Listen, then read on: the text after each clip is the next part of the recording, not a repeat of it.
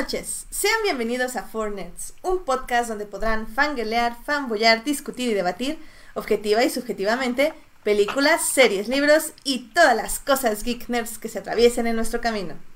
Yo soy Edith Sánchez y conmigo se encuentra Alberto Molina.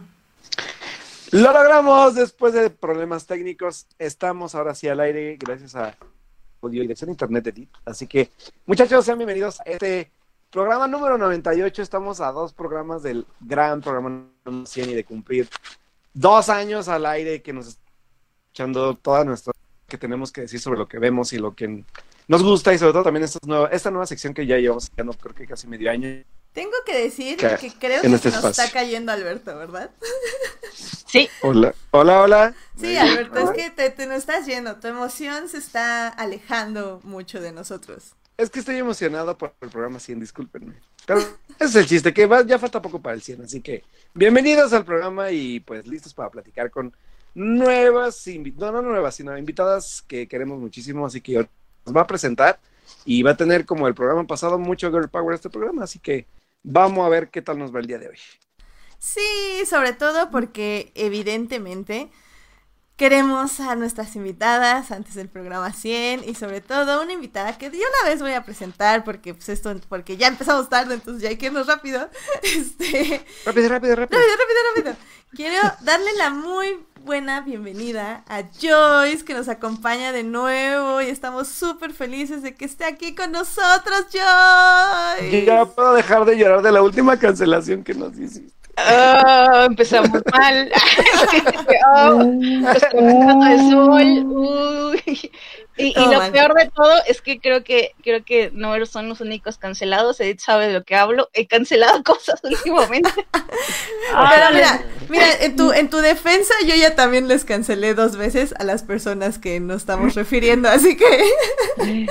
¿Qué fue? Y, ha sido, ha sido, ha sido mi sueño... de la vida. Ha sido mi sueño estar en el programa de estas personas a que nos estamos refiriendo y las dos veces me han agarrado con muchísimos sueños, súper cansada y con cosas que hacer temprano y no he podido ir, así que estamos en el mismo lugar, Joyce. Cancelados de la vida. Y ojalá, ojalá pudiera decir que, que, les he cancelado por, por ser una persona muy ocupada y llena de compromisos, pero, pero creo que no, simplemente he estado cansada también como Edith. Pero qué felicidad regresar a este programa que quiero con todo mi corazón y, y ya saben que ustedes los quiero mucho y, y por supuesto a su a su muy querido público. Hola de nuevo. ¿Qué andamos? Eso, ya no voy a llorar. Ya no vas a llorar. Y también tenemos otra gran invitada con nosotros, que de hecho se, se invitó el anterior programa, porque obviamente quería hablar de la película que vamos a hablar el día de hoy. Monse, ¿cómo estás? Hola, buenas noches, buenos días, buenas tardes, no sé a qué hora nos estén escuchando. Y claro que yo me invito a todos lados a comer, al programa, siempre y cuando me acepten. Y pues yo sé que aquí, como ustedes son unas personas hermosas, me van a aceptar. Eso. Claro que sí. Sobre todo eso de personas hermosas. bueno, pues yo creo que con estas presentaciones y este inicio del programa 98 podemos irnos a los momentos de la semana. Así que, vámonos. ¡Vámonos!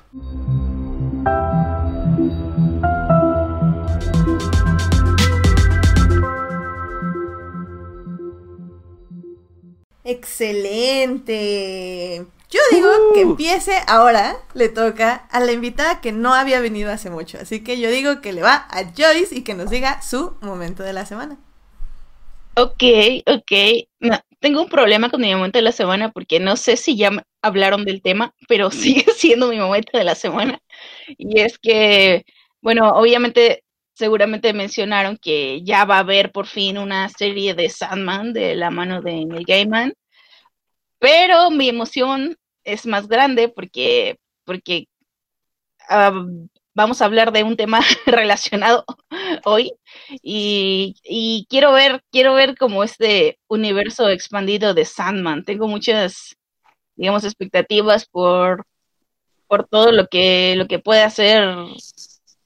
Mm, digamos, por todo lo que se puede hacer con, con, con, con este universo oscuro, pero también, obviamente, va a salir aquí mi corazón de DC, cómo lo pueden ligar al universo DC. Quiero ver eso. Me encanta. No, no, DC, no. Release Snyder Cut. Ay, a ver, creo que hay que desinvitar a Monse. ¿Cómo- ¿Dónde le pongo mute? Ah, ¿o con- ¿Dónde la? Aprendimos cómo con Julio, cómo la sacamos de esta conversación. No lo voy a hacer. Todo No mal, a Monse, todo mal. Tengo- No lo voy a volver a hacer. Pero es que yo, yo no soy de los de, digamos, Snyder Believers, soy de los, soy soy de los DC, DC que quieren ver algo antes de que se mueran bueno hecho por DC. Entonces, este, quiero- tengo esperanzas a futuro, tal vez no inmediato, pero lejano, con lo que se puede construir en el universo DC. Y todo este, eh, pues también voy a llamar eh, universo anexado de Sandman. Así que sí, soy muy feliz al respecto. Y ya sé que, que igual es- no, no hay esperanzas para lo que quiero, pero no me importa. Seguiré creyendo en que algún día lo veré. Wow, eres como fan del Cruz Azul o algo así. Qué fuerte estuvo esto. No lo Ay, sé. se está, riendo, se está riendo la que confía en que Amy Adams va a ganar un Oscar. Así, igualito. Oh, Dios. Igualito. Pues muy bien, Joyce, muy bien, muy bien. Pues Monse, dinos cuál fue tu momento de la semana. Y que no sea el release Snyder Cut, por favor. Mi momento de la semana es obviamente la final, el campeonato mundial de la Copa Femenil, que fue ayer, que se jugó a las 10 de la mañana. La verdad es que yo sí soy de las que sigue el fútbol femenil todo el año. Sigo la liga francesa, la mexicana obviamente, la inglesa, la Champions. Entonces, obviamente para mí es la misma, a la misma magnitud que el varonil, ¿no? Eh, un evento grandísimo cada cuatro años y esta vez nuevamente ganó el equipo al que yo apoyaba, pero también me quedo con todos estos momentos que se me hicieron a mí increíbles de cómo cada vez más gente ve, ve fútbol femenil. Y no, no sé si vieron estos videos de que al final la gente eh, empezaba a gritar Equal Pay, precisamente por esta situación de que el equipo femenil de Estados Unidos tiene cuatro mundiales ya ganados, mientras que el varonil ni siquiera acudió al último.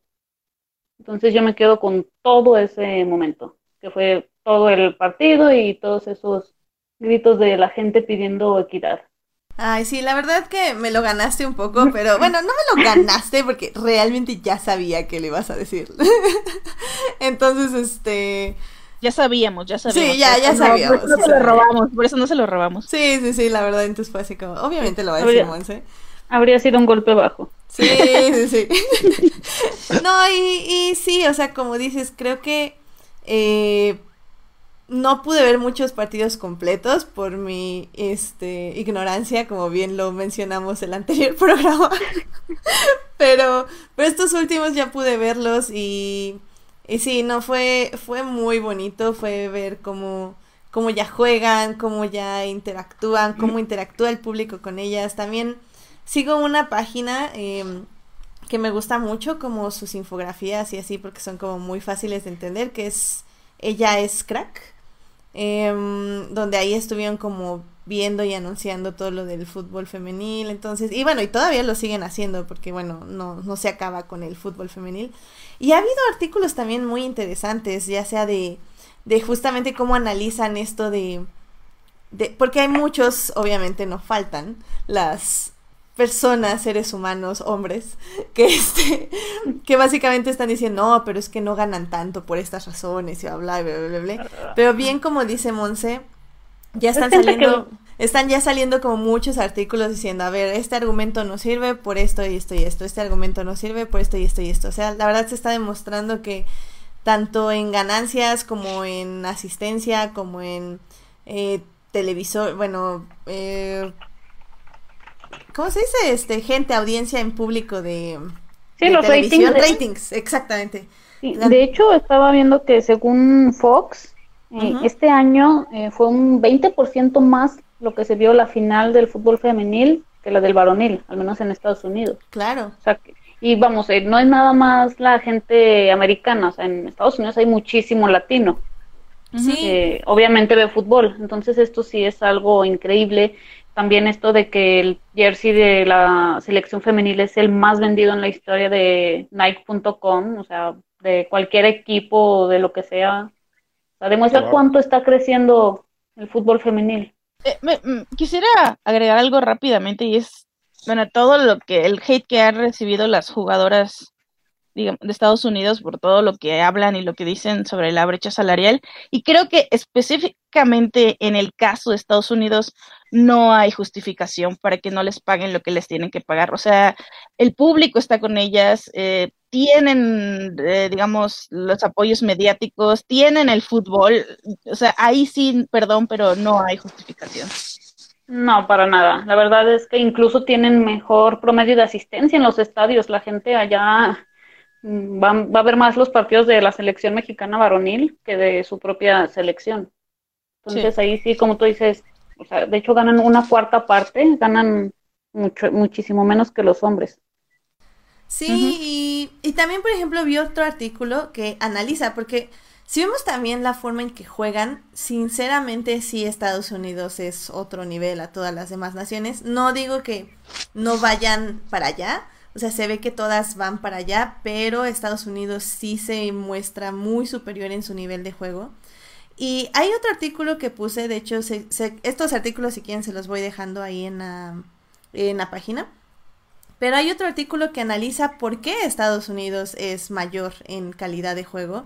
Y pues sí, habla de una infraestructura que justamente como en Estados Unidos el soccer se ve como un juego para niñas en todo el contexto de que es un juego menor, se podría decir, un deporte menor.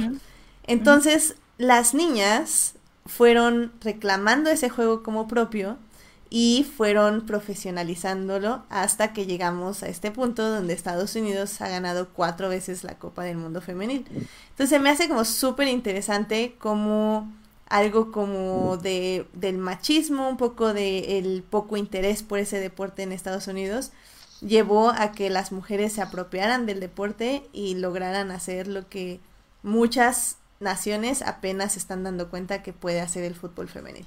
Entonces me parece como padre e interesante. Pues Alberto, ¿cuál fue tu momento de la semana? Pues mi momento de la semana, que de hecho apenas fue el día de ayer, salieron dos nuevos promocionales de la nueva película de Evangelion, que es como este review de la, de la serie, y que obviamente los que ya la vieron sabrán que no es, es más allá de un review o de una reconstrucción de la serie, que pues causó mucho furor ahorita que se estrenó en Netflix y que lleva estrenándose ya en Japón desde hace casi, según yo, son cinco años, esta como reconstrucción como interesante, Es no solamente en historia, sino también en animación, que se ve excelente. Y se lanzó el primer póster hace unos tres días y exactamente ayer en la noche o por la tarde se lanzaron eh, nuevos, nuevos adelantos. Fu- Fueron dos de hecho, pero todo que vemos cómo se prepara para un ataque de ángeles y de cómo, cómo prepara su, su unidad de Evangelion para el ataque. Está muy padre la escena, muy bien animada y sobre todo la parte se ve emocionante. O sea, la verdad es que aquellos que son fans de Evangelion ya un poco más avanzados y que están siguiendo desde que se estrenaron estas primeras películas, eh, pues la letra tal cual, pues van a, van a poder ver esos, esos avances algo, emocionantes y también muy bien animados, como les digo. Y recuerden que a, los que no han visto tal cual el, el, review de la serie, que ya vieron la serie o que apenas están empezando después de verla en Netflix, pueden, pueden echarse estas series que son lanzadas por Cima en Blu-ray y DVD y las pueden encontrar súper baratas en un Sanborns o en Amazon para que puedan comprarlas y pues seguir su camino por, por este fenómeno llamado Evangelion. Así que ya está el promocional en póster y en trailers o spots para que también puedan checarlo y la verdad es que pues es el cierre según yo ya de esta, de esta reconstrucción de la serie y pues así podrán como disfrutarlo un poco más a profundidad todo lo que nos tiene que contar Evangelion sobre sus personajes y sobre este universo de, de ciencia ficción y también un poco de, de aspectos muy, muy densos de psicología y de, sociales. Así que vamos a ver qué tal nos va y la película estrena en 2020. Así que seguramente en México lo estaremos viendo a finales de- del próximo año. O sea, en Aguascalientes. Como en, como en, como en, no, mejor espérate a, a, a Génula. Sí, no. O sea, se, se ve muy interesante y sobre todo aquellos que ya están muy metidos en Evangelion ahorita, van a disfrutar mucho, mucho todo este, toda esta espera. Pues, pues se oye interesante, definitivamente. Sí. Este, mm, pues mi momento de la semana es, al igual que Melvin release Snyder Cut. No, claro que no, Melvin, o sea, por favor.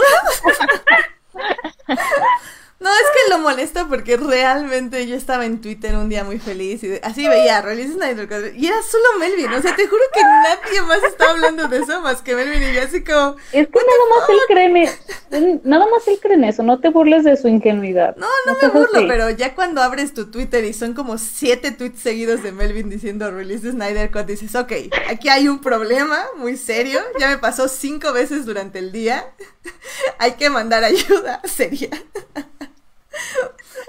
Ay, pero sí, no dice Melvin que, que es que fue trending, trending topic y que hasta tembló y quién sabe qué tanto. ¿Saben por qué? porque Porque ya no exactamente Dios les mandó el temblor. ese día no había noticias importantes en Twitter, entonces pues algo te había, tenía que llenar la lista de los trending topics. Y Ah. Melvin atacándome en 3, 2, 1. Pero en fin, no, bueno, no, entonces no. Miren, eh, les iba a hablar así como rápidamente de un... mi- bueno, es que este, esta semana terminé dos libros más de Star Wars, del de Canto Bight y el de Jedi Lost, eh, Dooku Jedi ¿Cómo le Lost. haces, mujer? ¿Cómo le haces? Es que miren, el de Dooku Jedi Lost es un audiolibro, entonces me lo fui oyendo mientras leía el de Canto Bight, así que... Pero no les voy a hablar de eso, ¿Cómo le haces? O sea, yo no puedo ni leer ni, ni escuchar música al mismo tiempo. Me... Ay, es, es, es organizarte, es organizarte, definitivamente. Multitasking, De un multitasking. nivel logro desbloqueado. Ya sé, ya sé. Pero en fin, em, pero no les voy a hablar de eso porque quiero tocarlo como más a fondo y tenemos como poco tiempo y muchas invitadas. Entonces, este, nada, más les quería mencionar así como rápidamente que obviamente Duco Jedi Lost vale la pena, pero también tuve la oportunidad de ir al Zócalo así como rapidísimo. Y, y hay una exposición de Frida Kahlo, pero, ay, no, espérenme. Ya me arruiné yo solita mi momento de la semana. No, era de Jenny Rivera. No, deja, deja eso, no, deja eso, es que era del 5 al 7, entonces la quitaron ayer. So sorry. O sea, debes mala recomendar, soy. pero ya no. Sí, la iba a recomendar, pero bueno, no sé si la estén moviendo, porque era muy pequeña y se veía como que la estaban moviendo. Era una Frida gigante acostada como en, en su cama, con calaveras y como un jardín. O sea, se veía interesante. ¿Saben qué? Estuvo pésimo mi momento de la semana, pero les voy a averiguar exactamente qué está pasando ahí, porque se veía como muy transportable el asunto. Entonces, chance y la están moviendo. Y aparte que nada, estuviera cuatro días, me pareció como interesante. Bueno, si no Hmm. pueden ir al Lunario del Auditorio Nacional a ver la exposición de Jenny Rivera a partir del 7 de julio, muchachos. ¿Qué? Pues qué, estoy mejorando tu momento de la semana. por No, si sí, no, definitivamente. ok, bajen Audible, eh, les doy un código para que lean gratis y escuchen Jedi Lost. Jedi Lost, Y, y Jedi pueden Lost. escuchar a Jenny Rivera en Spotify si tienen su Ay, cuenta no, ya, Alberto, ya. Vámonos a las noticias de la semana. Bye. Bye. Noticias de la semana. Eventos. Trailers. Hashtag no vean trailers. Chismes. En En Four 4Nerds. Pues dice Edgar Pérez que como era floral, este, la exposición, por eso fue breve. Ah, ok. Mira, qué interesante. Ah, ok. Ya. Ah, pero- qué bonito, entonces ha estado chido. Eh, estaba chiquita, pero sí estaba bonita. Pero bueno, en fin, noticias de la semana. Eh, creo que hay como dos noticias que habría que tocar. No sé si tú estás de acuerdo, Alberto, o que haya algo más. Em, Sangre, quiero sangre. Mira, primero lo tranquilo. Eh, de la sección hashtag no vean trailers y no vean teasers. Se estrenó el teaser de la nueva serie live action, digo, película live action llamada Mulan. ¡Woohoo! Sí. Y, pues no sé si esta es opinión controvertida, pero a mí me gustó. No sé qué A mí opinas. también. Está A mí, ta- a mí también. A mí es el, creo que es el que más me ha gustado, ¿eh? La verdad, sí. Sí. A ver, a ver, el estándar está muy bajo, seamos honestos, pero se ve bien. Es que hay que aclarar algo aquí rápidamente, que, que, que a lo que nos está mal acostumbrado Disney ahorita con sus mentados live action o remakes, es que quieren ser muy literales en todo y, y incluso calcar casi casi la película animada. Cosa que está pasando con el Rey León, por ejemplo. Entonces, vemos una Mulan totalmente diferente y con una producción valiosísima, que la verdad es que yo ahorita yo dije, si no hay canciones, si no hay un Mushu, me vale madre. La verdad es Yo que también. se ve excelente, sobre todo por la parte de acción. O sea, la parte Y de las batallas van a ser épicas. exacto. De, de hecho, sea- bueno, a lo mejor aquí medio me pedrean ahorita, pero me recordó y quiero ver batallas nivel El Señor de los Anillos. Algo así. Algo la así coreografía, sobre todo, eh, la parte del salto, cuando salta de la cámara, la sigue por, por arriba. Güey, qué escena, neta, qué secuencia. O sea, sí, quiero. Totalmente dije sí. Mulan ya está dentro de mi, de mi lista de espera para ver. Sí, de- la mía también. Es que más que la película que te acabas de referir, Monse, yo siento que la estética la sentí como esta del tigre de dragón, eh, y el dragón o de Y ándale, House ajá. of Flagging Daggers. O sea, Oh, Sí. La película. y he leído mucho que justamente Mulan, eh, no sé qué tan sea cierto es- no sé qué tan cierto sea esto, o creo que Joyce ha retuiteado como artículos o algo así, si no me equivoco, pero que justo hablan de que Mulan eh, no le gustó mucho a China, pues porque obviamente había muchas cosas gringas en la película, y que esta película ya está tratando como de apegarse más a la historia original, se podría decir, o la, la leyenda que inspira la historia de Mulan. Entonces, se ve como muy bien. O sea, por ejemplo, a mí me saltó mucho que tuviera el cabello largo cuando está con, eh, con el ejército. Pero gracias Twitter por informarme. Obviamente ya dijeron, no, es que se lo cortaron en una versión gringa porque pues como finge ser hombre en, en un lugar donde los hombres tienen cabello corto y las mujeres cabello largo, pues le cortas el cabello a la mujer. Pero en China, así como en Game of Thrones, por ejemplo, de que los, este, ¿cómo se llamaban? Ah, Este Khal Drogo y ese que se dejaban la trenza Ah, larga. los, los, los, Los los ajá. Se dejaban el cabello largo como signo de, de, pues, no, bueno, de poder, en el caso de los Dothraki.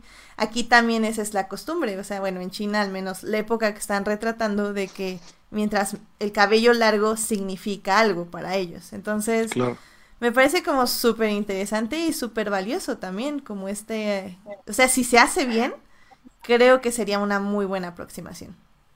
Y, y también, digo, en realidad, si te refieres a nuestro pequeño intercambio en Twitter sobre el tema, me, re- me refería también a esto que circuló hace, pues creo que más de seis meses, sobre... eh, era, un rumor, pero como que lo confirmaba alguien como dentro de, dentro de Disney, de los derechos, de los derechos que posee Disney para contar, digamos, la historia animada y, bueno, más bien los que ya no posee para contar la, la, la que vimos, la Mulan que vimos, eh, animada, y, y esto de no tener a Mushu y esto de no tener a otros personajes en realidad obedece a que Disney no tiene los derechos de esos personajes. Exacto, exacto. Lo cual también se me hace interesante, porque ¿cómo haces un remake de Mulan sin basarte en tu película de la que quieres hacer el remake? Ay, mejor, la verdad, mejor. Sí, sí, sí, sí, porque si no tenemos una Bella y la Bestia que ni es una cosa ni es otra, entonces termina. Y, y van a tener cosas, cosas horribles como el Rey León, que yo sé que todavía no la veo, pero ya sé que ya me va a decepcionar. Bueno, tú y mi papá están viendo Oye, así, literal, ya van a ¿Quién- sentarse ¿Quién te, y hizo tan- ¿Quién te hizo tanto daño, Alberto, a ti? Dios mío. De mí se acuerdan cuando la vayan a ver, de mí se acuerdan. Bueno, hasta que la vea, tú ya te estás quejando, hasta pareces los de la selección, ya quejándose del Mundial del 2030. Ah, pues es que Mexican Culture, lo siento. Ay, Dios mío. Ya, to- todo el mundo te está criticando en el chat, Alberto, así que... Ay, Sí, ya. no, no me importa, ya, adiós. Ya, ya, ban- ya banealo. Ya, lo, no, es, es- que te- lo necesitamos para la, la plática de dentro de un minuto. Para Bueno, unos minutos. Si no, ya lo hubiera corrido. Ay, qué triste. ¿Vieron, amigos, cómo me maltratan en este programa? Ya me voy. Ay, pues es que te dejas, Alberto, te dejas. Te lo busco. No, pues no me estoy dejando, por eso ya me voy. Adiós. No, ya es cobarde. No, pues todos, todos me están corriendo. Ah, todo mal, todo mal. Pero No bueno, fui el. En fin, de los que me están preguntando en el chat por qué vi el teaser de Mulan, bueno, una porque es un teaser, no es un tráiler. Y dos, porque nunca Recuerden respeto descar- mis reglas, bye. No, no, no. Descargar los PDF que Edith eh, revisó para con Ok. todas sus reglas de Sí, no, vean no, tráiler. literal ya, es, es lo que voy a dedicar el siguiente mes, a hacer, voy a hacer una cadena de tweets explicando más un PDF, más como un diagrama, y así para que sepan cuándo hay que ver un tráiler y cuándo no. ok. Pero bueno, este es un teaser, así que, y duraba un minuto y medio, lo cual era como casi un minuto, porque pues, no es, no, bueno, había como promocionales y así. Entonces ¿Y este sí ya- se podía ver. Y ya vi la animada y no me voy a spoilear nada. Ya. Eh, pe- eh, o sea, creo que por ejemplo ya el tráiler ya no lo voy a ver, porque ya, obviamente ya decidí que la quiero ver, entonces ya el tráiler ya no Ay. se va a ver. Hashtag no vean Oh. trailers. Oiganla. No, o sea, sí vean teasers, pero no vean trailers. Y siempre he dicho vean teasers, no vean trailers. Eh, mira, a mí me costó como sí ocho meses entender todo eso, pero al final como que sí entiendes más o menos. Gracias, Monse. Gracias. Yo debo aceptar que últimamente Edith ya como que también está en mi cabeza siempre y ya, ya, ya no he visto muchos de los trailers que salen. Por y veo las ejemplo- películas sin saber de qué tratan. Por ejemplo, Exacto. la de, la, la de la de Almodóvar me la fui a ver sin nada en la cabeza más que sabiendo más o menos el tema por entrevistas, pero nunca vi un trailer. Yo tampoco he visto nada de Almodóvar ni la película, pero Yo tampoco, sí. pero dicen que está buena. Está muy buena, sí. sí, ahorita, ahorita a ver si me da chance de hablar de ella, pero sí. Claro. Es un caso, es un caso de, de éxito de Edith. Excelente. Por ejemplo, están hablando en el chat que vamos a banear a Auriel, por cierto. Hola, Auriel. Este, de- del tráiler de Maléfica. Obviamente no vi el tráiler de Maléfica, porque es una yo película tampoco lo vi. que quiero ¿Male ver. qué? Maléfica. ¿Male qué? Ay, Ah, ya vete. a ver. ¿Eso existe? Ya vete. Ya vete. Alberto, queremos que dures hasta la película, no nos hagas sacarte antes. Ay, no, ya vete. Óiganlas, óiganlas. Bueno, ya, continúen, yo no voy a decir nada. Entonces, no, no, no vi el tráiler de Maléfica. eh, voy a ver, obviamente, la película y confío en Angelina Jolie. Angelina Jolie, we trust in Angelina. Sí, eso. Así que bueno, de ahí no puedo decir nada. La otra noticia que creo, o bueno, ¿ustedes pueden decir algo del tráiler de Maléfica, chicas? Hashtag no vean trailers. Yo de hecho no lo vi, nada más vi la noticia, pero dije, "Ah, la verdad sí la quiero ver, así que no, no me quiero, ni siquiera sé de qué va a tratar. Yo tampoco. Pero la voy a ver. Porque Team Angelina Sí. Jolie. Ah, yo, yo en esta estoy con Alberto. Yes. Ay, nada más porque ver, te baneala. queremos, Joy. No, a Joyce no la puedo banear. Mira, los ver, únicos dos que tienen inmunidad política, como dice Julián, es Julián, porque nos hace memes muy padres, y es Joyce porque la queremos mucho. Y tal vez Blanca, porque es la Corona favorita que del lleva público. 200 el- el que lleva Gracias, 100 programas gracias aquí. mamá. Que lleva 100 programas Es que. Monse, le vas a la América. Eso no te ayuda mucho. Es una de mis más grandes virtudes. O sea, Yo, Es yo que no, una- es que no, no, no puedo Hoy- hacer nada con eso, o sea... Yo hoy me pendejeo por eso, así que... ve- ve- ¿Ves por qué decimos ódiame más? o sea, o sea, se lo acaba, tú lo acabas de explicar. No, Nos Monse. odian. Es que no puedo, Monse. Es porque soy americanista. Qué triste, de veras. En fin, ah, mira, por ejemplo, Héctor, sí, eh, Héctor está en el chat. Hola, Héctor. Eh, sí vi el corto de Maléfica y dice que está muy extraño, así que, pues no sé. Algo va a pasar, algo va a pasar. muy bien. la otra noticia que me gustaría discutir con ustedes porque me deprimí todo el fin de semana, entonces, ¿por qué no deprimirnos más ahorita? Este, porque vi, vi Chernobyl, por cierto, pero eso lo cuento. Ah. Ay, no manches, yo todavía no puedo acabarla, qué horror. Bueno, Sí, Hablamos ahorita de eso, pero fue el cast de la nueva Ariel, que obviamente detonó al internet y a todos sus amigos racistas y a todas sus páginas con seguidores racistas. Entonces, Ay, Dios mío. pues no sé si quieran decir algo al respecto. O sea, lo saqué porque lo mencionaron hace ratito. Porque Que- que Yo lo noticia, pues, odiamos. que- es tende- y es tendencia aparte, así que. Es Sí, tendencia. yo lo único que les voy a decir es que si van a justificarse o a reclamar algo y empiezan su frase con no es por ser racista o yo no soy racista, pero por favor dejen de hablar porque entonces sí son racistas. No es por ser racista, sí es racista, pero no es por ser racista que sí es racista. Creo que a mí el argumento, entre comillas, que me molestó más fue el de, ay, si entonces cambian de, de color Ariel, pueden cambiar a Mulan y a, y a la de la princesa y el sapo. Eh, y tú así como, no, porque, a ver, entiende, amigo. Estamos hablando de historias que se basan en la situación social de estas personas, la situación de vida, de vivencias. La situación social de la sirena. La situación de las sirenas es como, ¿Por tú qué sabes, carajos no era una sirena?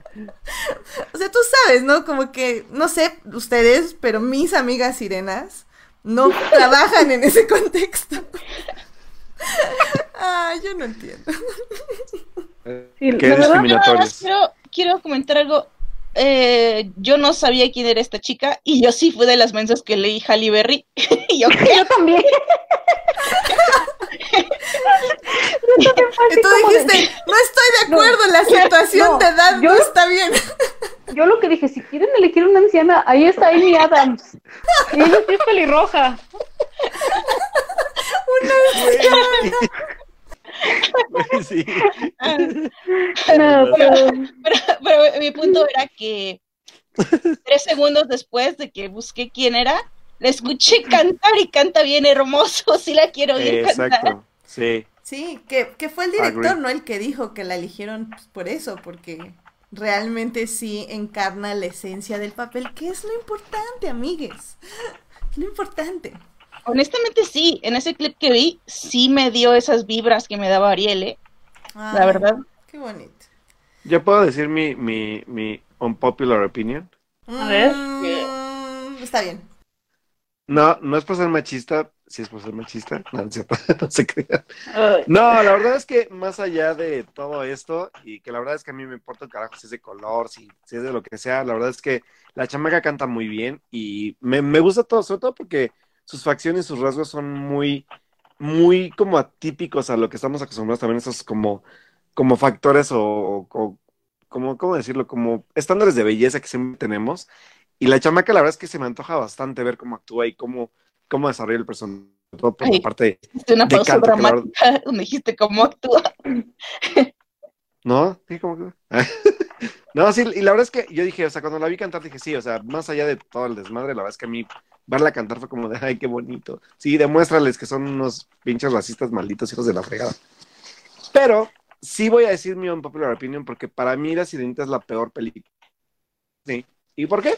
Yo, yo también compartí eso de que, ¿te acuerdas que dijimos que es la, no sé si es la peor película, pero es la princesa más estúpida? Pero Es una de las mejores villanas. Ah, eso sí, Sí, ahí sí lo concuerdo, pero Ariel, además de ser una de las, voy a decirlo, no estúpida, pero sí, de las más ingenuas, es un mensaje que a mí nunca me ha gustado que ha dado Disney para las chavas. La verdad es que yo, yo sé que se pelean mucho por todo el rollo de, de la actriz y todo, pero también creo que el tema es como, quiero saber si Disney va, va a darle un tratamiento diferente a la temática de la, de la película, porque la verdad es que para mí, La Sirenita animada es un pésimo mensaje para las, para las niñas o para las chavas que ven este tipo de películas. Y supongo que ustedes saben por qué lo digo y sobre todo por esta parte de entregar toda la parte de personalidad y, y propia a una persona nada más. O sea, el mensaje que manda la película para mí nunca ha sido como idóneo y creo que es una de las partes fuertes del por qué no me gusta la sirenita. Sí, de hecho cruzó mi cabeza también. Dije, ok, ¿y qué va a hacer Disney con esta película? Yep. A menos de que hagan a Eric a el, el malo, no sé, o que, que, que se case con Flounder, no sé. Oye, qué- Espera, oye, ¿qué? ¿Qué? Ah, o sea, sí se puede. mm, No sé, o sea, por ejemplo, ahorita Uriel nos está poniendo que en su tiempo era rebelde y aventurera. Mm, I don't No. know, man. No, no lo era. Rebelde y Era, aventurera. curi- era curiosa. Era curiosa, eso sí, curiosa. Sí. Me gusta más esa Porque es un mundo ajeno a ella. Exacto, y un mundo que los... es como un poco como Moana, entonces en ese aspecto no, No. me preocupa. O sea, de Moana en el aspecto de que no la dejan salir y que ella quiere Ah. ver el más allá y así. Entonces, si transformas como ese mensaje y lo enfocas bien, creo que puede funcionar. Pero no sé, yo creo que le tienen que cortar las piernas en algún punto como el libro original, porque hay que basarnos en lo original. no es cierto. O sea, puristas, por favor. Puristas, por favor. Sí, por favor, que sea, que esté todo allá en Dinamarca con gente blanca, por favor, Claro. que contraten a sirenas, de verdad, Sí. corran a Melissa McCarthy porque no es morada. Exacto. Queremos un cangrejo que hable o, nada. No, cangrejo acapulqueño, ¿eh? No nada más un cangrejo que hable. Y si no tienen música del Caribe, no funciona en Dinamarca, ¿eh? Por cierto. Ay. Dios mío. Sí, Porque pero- amigos, así de ridículos se leen en Twitter y en las redes sociales, la verdad. Ay, no, sí, qué feo, oigan. ¿Por qué, por qué es así son la así? gente? Porque los que nos Sí. escuchan probablemente no son así, pero ¿por qué es así la gente? Qué horror. Ay, Ay. pero bueno. Y pues sí, como nos están diciendo aquí en el chat, pues a ver, hay, hay varias opiniones. Dicen que ya en Crónicas ya hablaron de, de todo este tema y se desahogaron. Entonces, no los he podido escuchar porque tuve que volver a escuchar el de Chernobyl para deprimirme bien. Pero em, ah, va- valdrá la pena saber qué dicen. Hashtag European Sisters. si- European Si- Sirens Matter. Pone este Héctor. Am, y también eso, eso es interesante, algo que dice Melvin, que es que Disney tiene el poder para dirigir el rumbo del mundo. Creo que al final del día eso es lo que me llama la atención, porque si Disney lo está ya haciendo, es porque evidentemente no, no, es- no van a perder dinero. Es decir, pueden vivir sin los trolls y ya lo tienen contemplado. Entonces también me parece como, como ridículo pensar que... O sea, digo, como siempre he dicho, no hay que confiar en las corporaciones, pero prefiero que den estos mensajes a que den otros, entonces... Eh. Ay, te veo a ti, Nike, te veo a ti. Estoy mirando de Nike. Y a los tres ten- pares de tenis que estoy pensando en comprarme. Pero bueno, en fin. Puedes patrocinarnos, Nike. Por favor. Pero bueno. Sí, definitivamente Uriel Moana, muchísimo mejor que la sirenita. Obvio. Obvio. Obvio. Y pues sí, que casen al sirenito. Hasta la música. Que si se casa con un sirenito como Jason Momoa, pues, pues, no sé, es muy chica ella. ¿De ¿Cuántos años se supone que tiene? Como 15, ¿no? O menos. 16. Mm, 16, Qué ajá. miedo. O sea, un año. Sí, Y si le ponen la de Rigo Tobar al final. O sea, yo estaba pensando en decir eso, chido. o sea, dije, o sea, imagina a Rigo Tobar en el soundtrack, no, no, no, o sea, ni los mejores dioses pueden ver Por- eso, o sea, Por es favor. demasiado perfecto. Ya sé. Tuvimos un sirenito. Es un sirenito Justo al año de de casado. Ok, creo que con, con la esto Cuando buceaba por el fondo del océano. Podemos de terminar el programa. Muchas gracias por venir. Qué Mexican culture. Mexican culture. Mexican culture, sí, seguro. Oh, pues. Bueno, em, ¿alguna otra noticia o nos vamos ya a televisión? Yo, yo tengo una ¿Sí? que también estoy, pido perdón por si ya hablaron de esto, Viene bien. pero, perdón. pero rápidamente que el cómic de The Walking Dead llegó a su fin, a su Ah, polémico sí, fin, cierto. y Sí. bueno, da para una conversación muy, muy larga, porque digamos que el fin fue abrupto y hay un salto en el tiempo, pero como cinco minutos después de que salió el cómic, eh, Kirkman dijo, "Ah, en realidad yo lo quería terminar hace 50 mil números y este hubiera sido el final. y entonces, What? no sé si se está lavando las manos o si de plano dijo, creo que sí la regué y voy a decir que en realidad yo quería otra cosa. Eh, ¿Quieren en spoilers o no quieren spoilers, amigos? Con spoilers, Ah, sí, spoilers, no lo voy a. Sí, mí, a sí, a dejó de importarme hace mucho. Ok, sí, a mí también. Este, el, el, el número, digamos, en el, el penúltimo es el 192, si no la estoy regando, es el, el número 192. Y básicamente matan a Rick de la manera más sin chiste, totalmente random, eh, no como héroe. eh, lo balean en su cama, nadie se da cuenta, llega Carl, abre la puerta y está convertido en Walker porque nadie se dio cuenta que lo habían baleado. Ok. Y lo mata, ¿no? Que bueno, esto ya habíamos visto algo así cuando él tiene que matar a, a- a su mamá en la serie, ¿no? Y este, corte A, último número, eh, hay un salto en el tiempo, 16 Eh, años. 16 años, la verdad no me acuerdo cuántos pasan, pero Sí, estoy, estoy como, como checando. este es un Carl grande eh, con una sociedad que ha, digamos, pasito a pasito avanzado. Ya hay como jueces. Michonne se convierte en, en la jueza de esta comunidad de comunidad de comunidades que, que- que existe en Alexandria, Hilltop, eh, todos estos lugares de- donde hay personajes eh, de, de la serie. Y eh, Maggie es como la líder. Pero al final, algo que no me gustó es que el hijo de Maggie y este Herschel es como un maldito cretino que se dedica a, a usar walkers para dar es- espectáculos y cobrar para que entre la gente. Y hay, hay enemistad con Carl, ¿no? Y creo que al final lo que nos muestran es una sociedad que nunca avanzó mucho, que digamos, es muy triste, aunque se. ¿Fueron, fueron 16 años de nada? Ah, es que, es que eso Ajá. parece. Es eso como parece. mi vida. Ay, Qué sad. Eh, es- eso pareciera que, de hecho, por ahí le di RT a un hilo muy interesante de, de cómo puede ser que Kirkman, nunca, nunca, mm, nunca planteó otra cosa que este loop sin retorno del, de este lado hum- humano terrible y que y lo estaba criticando fuertemente, ¿no? Como ese tema que hemos hablado de, de fan conviértete en creador, creador también es conviértete en creador porque hay otros mundos posibles y no solamente este loop sin retorno.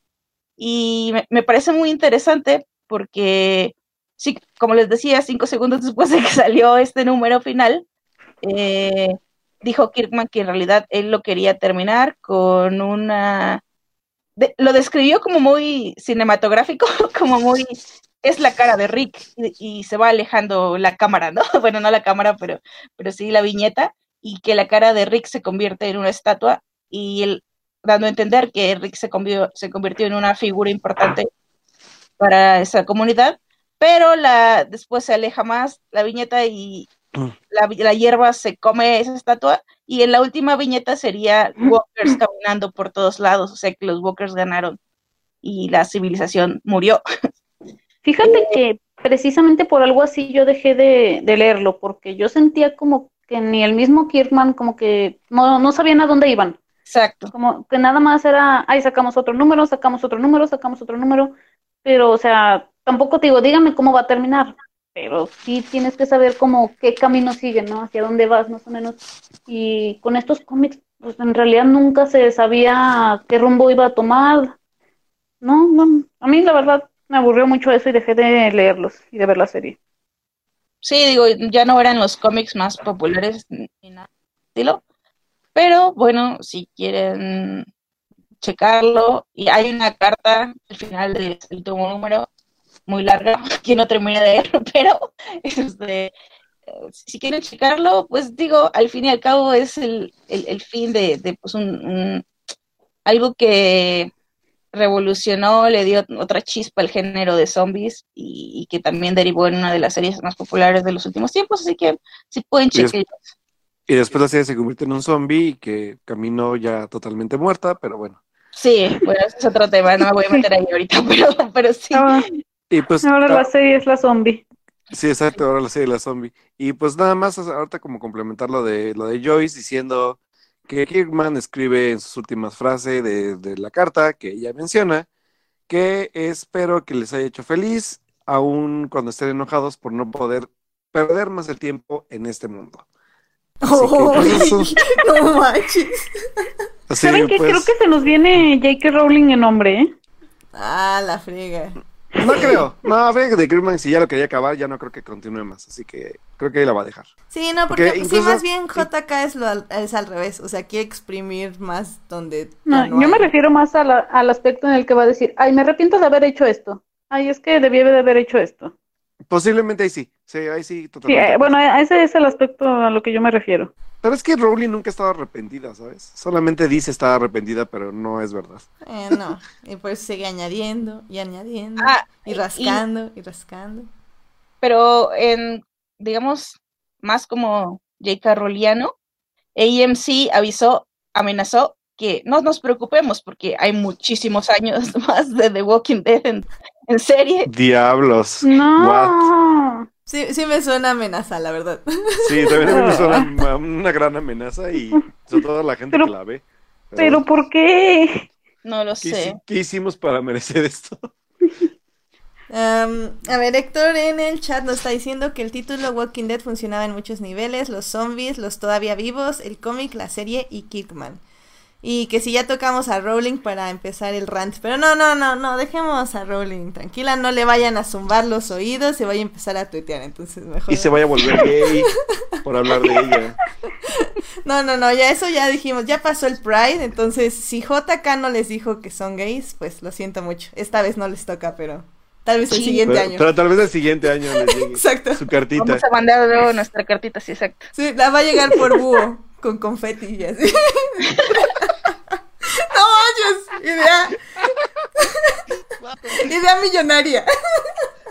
Sí, la neta estoy muy cagado. Ay, qué divertido. Muy bien. Vale, Pues muy bien. pues, ¿qué les parece si nos vamos a series? Vámonos. Series, Televisión streaming, en... for Nerds.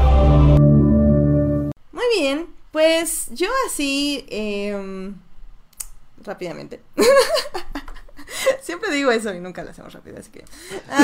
quería hablar con Joyce porque yo sé que Alberto no la ha visto, pero sé que Monse ha visto las anteriores temporadas de la serie de Lucifer, que fue cancelada y fue retomada por Netflix y que regresó esta nueva temporada con 10 episodios, si no mal recuerdo.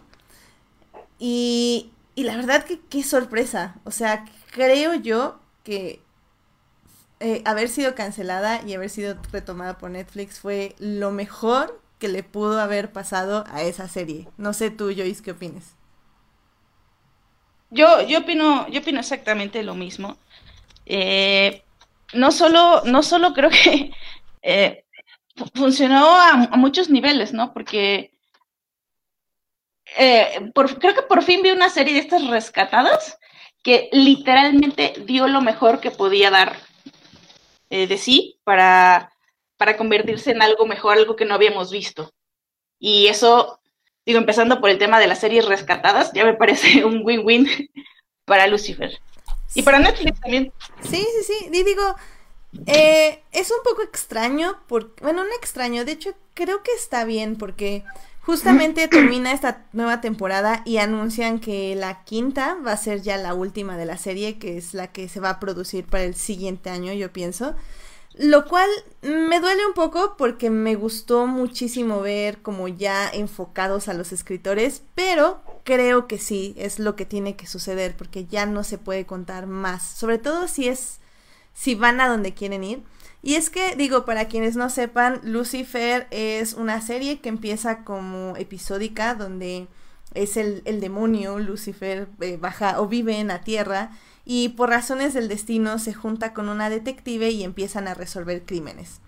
Entonces, si bien cada crimen era una lección para Lucifer acerca de quién es y cómo se relaciona con el mundo y con sus traumas, pues sí, emocionales y familiares, eh, realmente la serie nunca pasó, bueno, eh, nunca trató de ir un poquito más allá. Tenía muy buenos episodios que analizaba toda la onda del purgatorio, del infierno, del cielo, de qué es, qué es lo qué es el bien, qué es el mal, etc.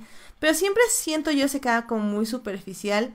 Y en las temporadas, los finales, eh, que eran de 24 episodios, por cierto, cada temporada, eh, no terminaba de amarrar, lo cual pasa constantemente con este tipo de series que son muchísimos episodios y tienen que o elegir varias tramas durante la temporada o alargar muchísimo una trama, que es lo que creo yo que le pasaba a Lucifer.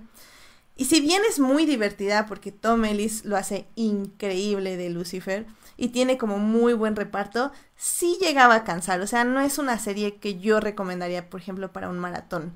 Pero un episodio cada día quedaba perfecto. Lo que pasa en esta temporada es que ya se enfocan, quedan, cuando la cancelan quedan en un cliffhanger como súper fuerte donde el interés romántico de Lucifer se podría decir que descubre que es el demonio y, y queda en este cliffhanger, la cancelan. Le cree por fin. Le cree también. este, la cancelan y pues todos así como, sacan un episodio súper X de que era como extra porque este, pues porque era algo de que pensaron que ya no iba a salir al aire nunca más. Y la retoma Netflix y como que los escritores, escritores dicen, a ver, Netflix nos da 10 episodios qué vamos a contar en estos 10 episodios, cómo vamos a desarrollar a nuestros personajes, qué queremos decir. Y uff, lo hacen muy, muy bien. Creo que los dilemas existenciales de esta temporada fueron tal vez no los más fuertes, pero los mejores enfocados. No sé tú qué pienses, Joyce.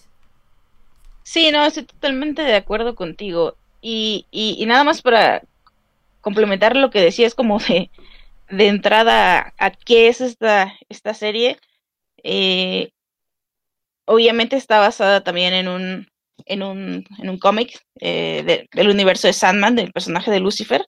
Yo siempre lo describo, tengo una metáfora muy extraña, a ver si me, a ver si me entienden, y si no ríense de mí. Pero como persona de Veracruz, soy de Veracruz, me gustan mucho los mariscos. y cuando como, cuando como los calamares y los pulpitos en, en lata, digo, ay, qué rico, pero esto no es marisco. y eso me, me pasa con Lucifer eh, de la serie. Lucifer me encanta, pero no tiene nada que ver con el Lucifer de los cómics, es otra cosa, es otro, otro tipo de historia, otro tipo de, personaje. Y, y, y creo que hasta cierto punto agradezco que sea así, pero lo que lograron justamente en esta temporada es que tuviera tintes muchísimo más uh, apegados al, material original, ¿no? Y ya más que ser una serie de, detectives que sucede que era de Lucifer, era una serie de Lucifer que sucede es de capítulos detectivescos policiales, ¿no? Cambió para mí en, en, en ese sentido. Y, me encantó que, mm, digamos, todos los personajes tuvieran como arcos interesantes. Bueno, justamente este cansancio que, del que hablabas de algunos episodios de...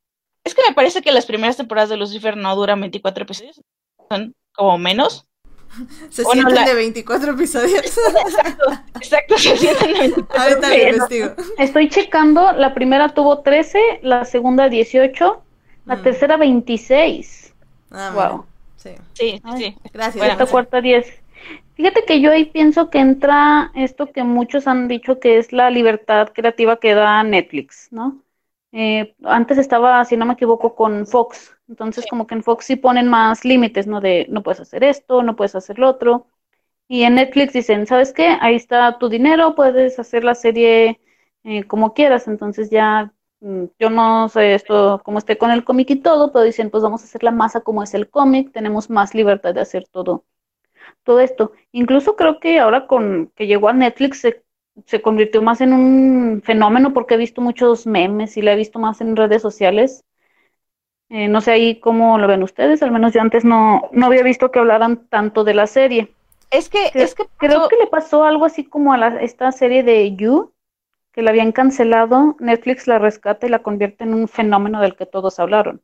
Es que, es que me parece que con, con Lucifer pasó algo muy curioso las personas empezaron a ver Lucifer en Netflix y, y, y de repente cuando cancelan la serie, creo que habían estrenado la segunda temporada en Netflix. Entonces, a nivel mundial, de hecho fue algo que hasta por ahí la cuenta oficial de, Lucifer alguna vez eh, le dio, me dio RT de que yo decía, es que vean los demográficos que tienen, son personas de todo el mundo que se acaban de inventar un maratón de Lucifer y la quieren seguir viendo. Y e, eso me parece a mí que fue vital para su, para que la rescatara Netflix y bueno, el ruido que hizo, ustedes saben, los fandoms de jóvenes son los que más ruido hacen en internet y, hicieron el ruido necesario. Bueno, yo no yo también hice ruido, pero yo también estuve ahí y, y, no sé, fue como, fue como el momento, ¿no? Porque también como decía Edith, por ejemplo, mi papá, mi, papá ve Lucifer, pero lo ve así cuando se acuerda sentado en su sillón en los, los, no sé, en las tardes, eh, porque lo pasan justamente eh, en un horario así como después de, la comida. Y creo que tiene eso que atrae como a, como a este público que lo puede ver un episodio pues a la semana, pero también tiene, tiene un fandom bien fuerte. Y tiene honestamente, bueno, ya no, no tiene mucho que ver, creo que solo es, paja mía, pero tiene un cast súper, súper dedicado. Y creo que es de los que mejor me caen en, en, cualquier, cualquier eh, show que veo. Ah, Leslie Ambrad, la, actriz que hace a Masikin, oh, es genial. Síganla, la recomiendo. Ámenla. Y Tom Ellis y Lauren German, en realidad creo que son un muy, un muy buen equipo haciendo cosas pues son de esas pequeñas series que se ganan tu corazón, ¿no? Por alguna razón. No sabes muy bien explicarlo, pero, pero sí.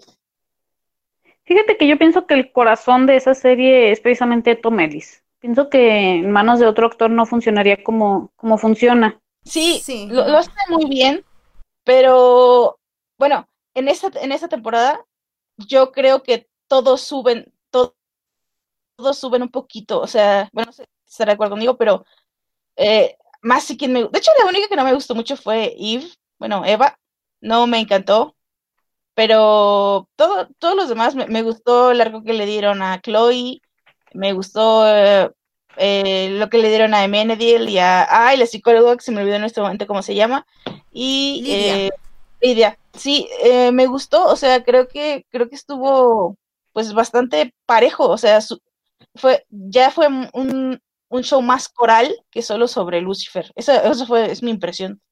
A mí, por ejemplo, no me encantó la, toda la historia del bebé ángel. Ah, me sentí como un poquito forzada.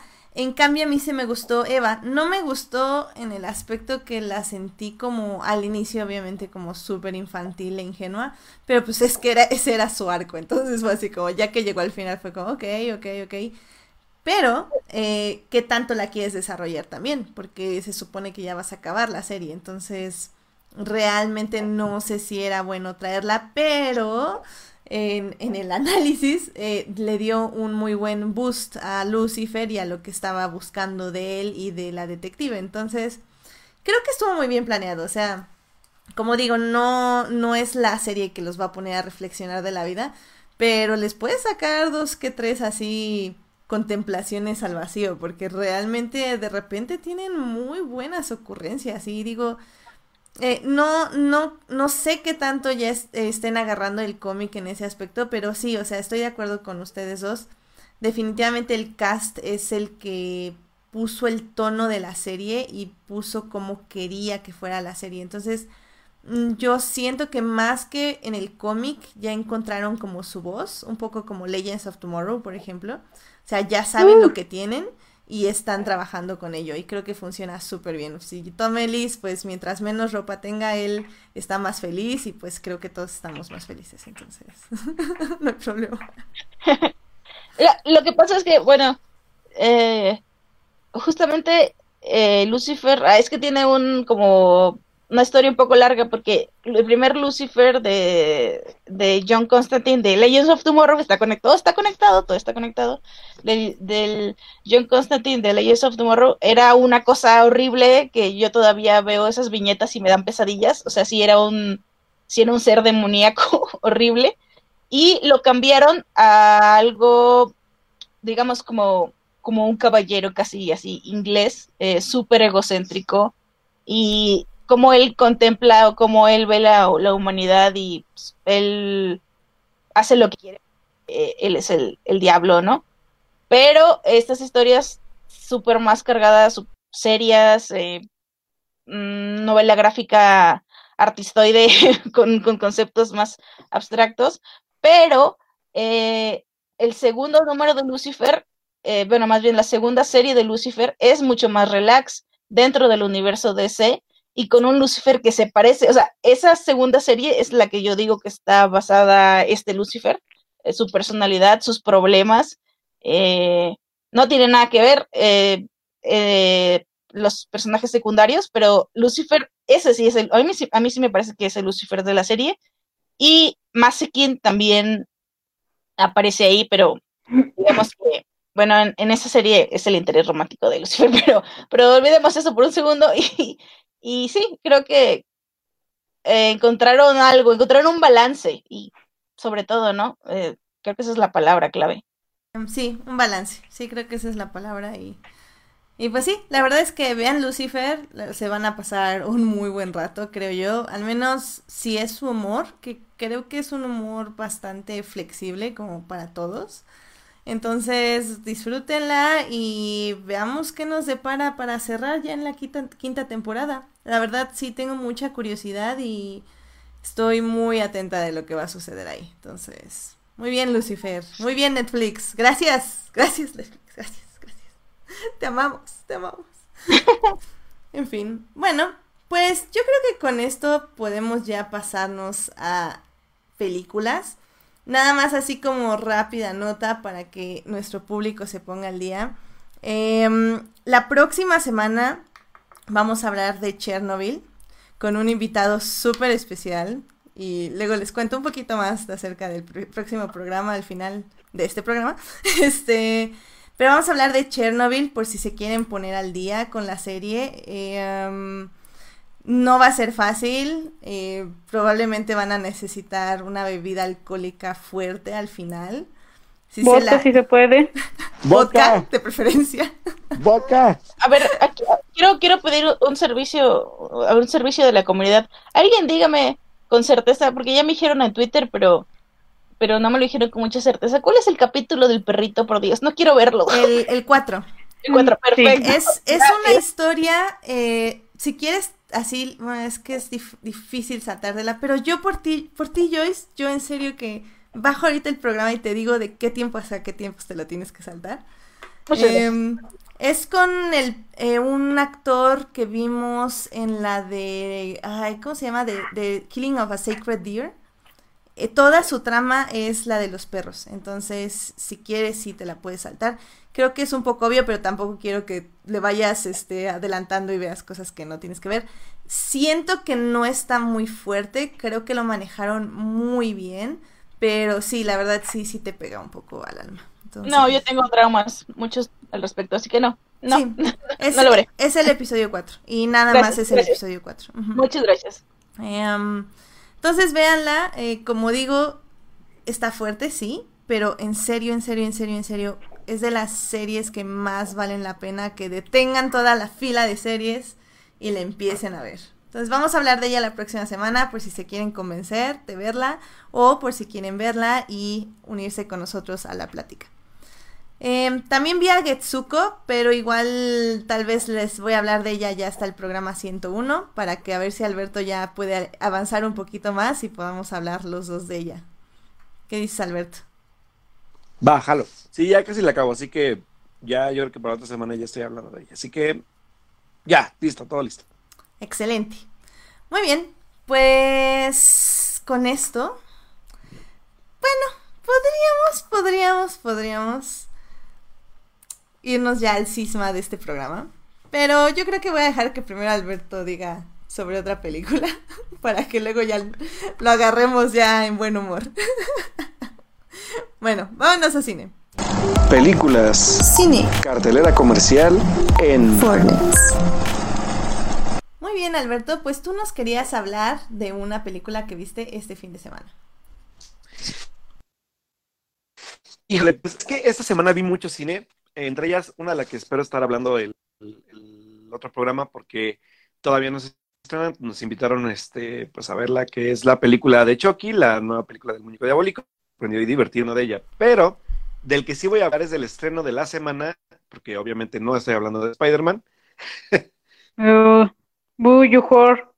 rant. bueno, estaba ranteando contra Spider-Man, pero eso es ahorita, espérenos. Y como estreno alternativo para aquellos que no gustan del hombre arácnido o que están buscando nuevas como historias, se estrenó una nueva película del cineasta español Pedro Almodóvar, donde pues eh, la verdad es que los que son fans del director español estaban esperándola bastante porque la película es una película pues entre comillas biográfica que está basada en experiencias personales del director y que está protagonizada por Antonio Banderas y Penélope Cruz en un papel un poco pequeño, pero pues ahí sale también como una coprotagonista de la cinta. Y nos cuenta pues de un como tipo de, de retrospectiva a su vida y el cómo tiene que volver a reencontrarse a sí mismo después de muchos años con todo su pasado para poder superar este bache de depresión que lo lleva casi, casi consumiendo desde hace unos años, para poder pues volver a, a, ser él y volver a ser el cineasta que era y poder volverse a expresar de la forma en la que se expresaba antes. La verdad es que la película, más allá de si son fans o no de Almodóvar, es una historia de vida bastante interesante, muy conmovedora, pero sobre todo también muy intensa en el aspecto de cómo Almodóvar hace una retrospectiva ante todas las situaciones que, cada, que, que el personaje va viviendo en cada, en cada parte de su vida.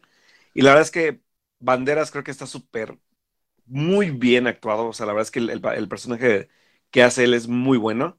Y más allá de todo esto, pues también las situaciones que nos va contando que son muy, muy fuertes. Y sobre todo son muy conmovedoras. La verdad es que es una película muy personal. Es una película muy íntima, pero que sí te invita a ti como espectador a sentirte parte de la película y no ser como ajeno a lo que pasa. Eso es también lo más bonito. Igual también la música está excelente. No me acuerdo se llama el, el, el, el, compositor, pero es súper famoso también dentro de la filmografía de Almodóvar. Y, señores, la verdad es que es una gran cinta. O sea, a mí, me, a mí me encantó la película, sobre todo por esta forma tan personal de contar su vida y de estas como mini experiencias de vida o mini vivencias que le dan mucho, mucho, mucho corazón a la cinta. Y sobre todo la parte como del último, o sea, mitad del segundo acto para el último, toda la cinta se convierte en algo muy, muy emotivo. Así que pues chéquenla y denle un chance a la película, no importa si ya vieron películas del Almodóvar o no antes, obviamente hay referencias a, su cine, obviamente a actores de, de, de, de, con los que ha trabajado, pero tampoco es como necesario saberlo. Obviamente se disfruta más si lo sabes. Ponen en una gran pues, película biográfica y que los va a invitar también a conocer un poco del director ya para en retrospectiva de su, de su filmografía. Y pues por ahí son más millennials o más, este, pues, que esperan ver algo conocido dentro de la película. El director también puso una participación muy pequeña de la cantante de moda española que es esta Rosalía. Sale la Rosalía. La Rosalía. Sale un pequeño fragmento, pero también pueden disfrutar un poquito de lo de, del personaje. Así que váyanse a verla, la neta es que está muy buena la película. Obviamente va a dar el semanazo porque tenemos atascado de Spider-Man toda la cartelera, pero esté activa, vayan a ver. Ya, sí, sí. Y sí, no veo Almodóvar porque problemas. ¿Puedo ver esta? problemas con el cine de Almodóvar. Fíjate que sí, ¿eh? la verdad es que la película es, es, es, está enfocada un poco más a otro tipo de cosas eh, de lo que ha tratado Almodóvar, pero sí es, es una película muy, es eso, muy, muy, entre comillas, sencilla. Es, una película que no, no, se, no se enfoca mucho en el dramatismo, en las temáticas que te podrían como causar un poco de escosor. Y muy fluida, ¿eh? sobre todo la parte narrativa, fluye muy bien, o sea, no es, no es difícil de ver. Es una película muy, muy, sobre todo de mucho corazón, porque le nace al director. Se está contando su vida de forma, obviamente, un poco más ficticia, pero está ahí. O sea, el cine de Almodóvar creo que sí es un poco, a veces como, como fuerte, un poco azotado, pero esta no. Esta es muy personal y muy bonita. La verdad es que uh -huh. me encantó mucho la película y cómo la trata. Sí, no sé, no sé si Joyce aquí tenga una opinión, pero el cine de Almodóvar más que difícil me parece problemático, pero eh, puede ser discusión esta de no. otro programa. okay. Sí, pero esta no, esta okay. no, esta no se me hace problemática. Va, va, va, porque sí, tal vez tengo, tengo bastante curiosidad de verla, entonces no sé si esperarme a que esté en medios alternativos o tratar de alcanzarla al cine, porque como dices hay que... tres horarios, entonces no sé. Sí, está muy poco, con muy poco horario, pero ¿sabes qué? Que creo que creo que Netflix ya la está distribuyendo para España. Ok, creo. o sea, va a llegar rápido a Netflix. Ah, pues. Eh, creo que va a llegar primero a Netflix. La... A Netflix España sí llega, así ah. que en páginas que después les digo dónde. Este, va a estar, ya la van a poder ver. Sí, sí, la van a tener pronto para gente como yo, que soy de provincia y que aquí no, no, no llega. Allá no creo que, a Aguascalientes no creo que llegue, así que. No, la si verdad, llega, todavía, si, todavía, estoy si esperando a las niñas bien. No, pues pues no. si llegan, neta, neta aprovechen. La verdad es que también la película está muy bien filmada. Ya sabemos que. Recuerden que el cine, por ejemplo, de Manolo Caro es muy similar al cine de Almodóvar en Ah, cuanto a escenarios, a ah, situaciones. No, no moti- no motives a la, no, no motives así. O sea, Pero ¿quieres, no, ¿quieres o sea, que la veamos no, o no quieres que la veamos? No, espera, ok, ahí va mi comentario. O sea, obviamente Manolo Caro está a años luz de hacer una narrativa como la que tiene Dolor y Gloria, la neta. Años luz. Ay, Nada que pues, pues mira, este Carlos que nos está acompañando en el chat nos dice que está en la Cineteca, en Tonalá y en Loreto, que va a estar como dos meses. Sí, Carlos, pero pues yo no quiero venir a ni a la Cineteca ni a Tonalá. Ay, Carlos. Ay, Carlos. Ah, no es cierto, Carlos. No, gra- gracias por la info. Sí, sí, ahí, ahí va a durar más definitivamente, pero nada, nada le gana a la comodidad de la casa, definitivamente. Y, y nada más para responder tu pregunta, sí, sí me parece muy problemático el, el, el cine del Almodóvar. Y el, eso es que me molesta que justo con lo que dice Alberto de ya tiene, ya tiene como una escuela y, y que se reproduce. Por ejemplo, me, me pasa cuando vi, vi Paquita Salas y me gustan cosas de Paquita Salas, pero por otro lado digo, no, no, no puedo creer que esto se siga pensando en el 2019, en el 2019. Y y sí, es, es, es un cine que, eh, como todo, he tratado de ver, pero generalmente llego a la mitad de sus películas. Honestamente, sin, o sea, sin, digamos, sin, pues no sé, sin malintención de mi parte, no, no es algo que, pero, No es- Ajá. pero te decía que salió un actor que me gustó mucho, que se llama Sierra Chandía, Ah, sí. y tal vez la veré por él. Sí, vela. La verdad es que, o sea, por las temáticas no me preocupa, no, no hubo nada que me incomodara o que me hiciera como dudar. La verdad es que la película es muy fluida y es muy sencilla hasta eso, o sea, sí, porque la verdad es que de Almodóvar he visto creo que tres, cuatro películas y solamente recuerdo así con, con mucha, con, con mucha como, como presencia la, la piel que habito, es como la película que más recuerdo bien. Ay, Dios Pero- mío, le he tratado de borrar de mi memoria como años, o sea, no he podido, o sea, he tratado todo, ya nada, me, fa- me falta terapia de shock, o sea, no, no, no, qué horror, no. A mí la piel que habito sí me gusta, pero Ay, ay, cada que... Creo que esa y a Serbian Film es como de esos de que tu cerebro te juega una mala pasada, de que nada estás pensando, no sé, en cabritas felices. Y de repente me llega una escena de la piel que habito, me llega una escena de A Serbian Film y yo así como, ¿por qué, cerebro? ¿Por qué? Así, o sea, no, no, no, en serio que... No me, o sea, maldigo el día que vi esas dos películas. Wow. Y no, a mí sí me gusta mucho la piel que habito, fíjate qué cosas. No, no, no, yo no puedo con ninguna de esas. En fin, bueno. Bueno. Pues ya hablemos de cosas más bonitas. Eh, Nah, pues digo sí. ¿Ya te puedes ir, por favor? tan, tan, tan, tan. El hombre alaña. Ten, ten, el ten, ten. hombre alaña. Hace Siempre hace lo que una alaña. araña. Ah, ya, Oh. Hace mucho que no había karaoke en este programa. Muy bien, muy bien. Am, obviamente hablamos de Bebé Araña, o como mejor lo conocen ustedes, Spider-Man Far From Home. Esta historia está dirigida por John Watts, que ha hecho absolutamente nada más que cortometrajes y una película que se llama Cop Car. Y ya. Ah, ok. Ah. ¿Y el payaso Ah. del mal? Hmm. Ah, ok. Y unas series. Mm, ok. Básicamente es lo único que he hecho. Creo que sé cuál es la de Payaso del Mal. Ok. ¿Y qué tal está? No, no sé, pero la anunciaban mucho en esos canales. Yo, sa- yo sabía que, no sé si todavía está en Netflix, pero a mí me daba miedo porque era de payaso y del mal. Entonces así como que todo lo que me da miedo. Sí, a mí también me suena que me va, me va a dar miedo, sí. Pero en fin, am, obviamente protagoniza a Tom Holland como nuestro, nuestro araña bebé, increíble. También está Jake Gyllenhaal, Que si Ay, ven sus entrevistas, ha sido como muy extraño ver a Tom Holland sacado de onda porque este Jake Eso no es un bromance. Es- Eso no es un bromance. No, Es un es, romance. es algo muy raro, porque eso no...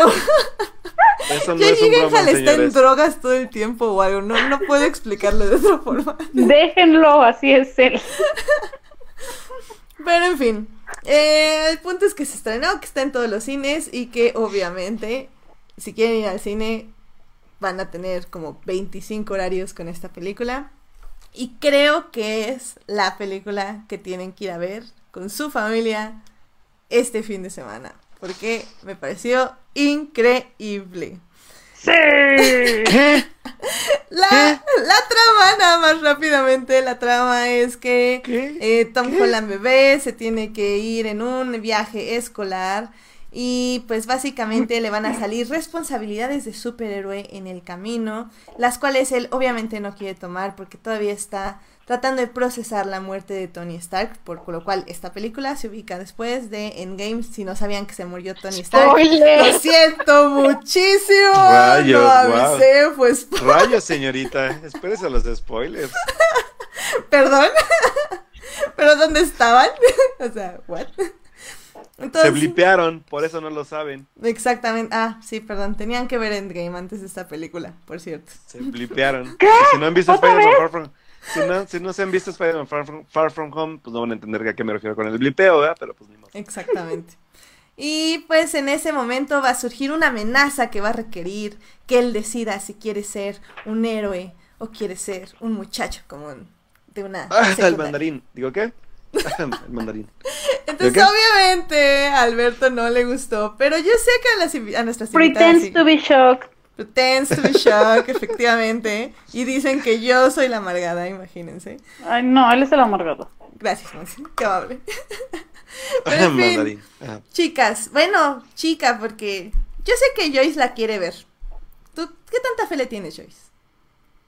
A la Eh, fe, no tanta. Es que, es que tengo un problema con, con...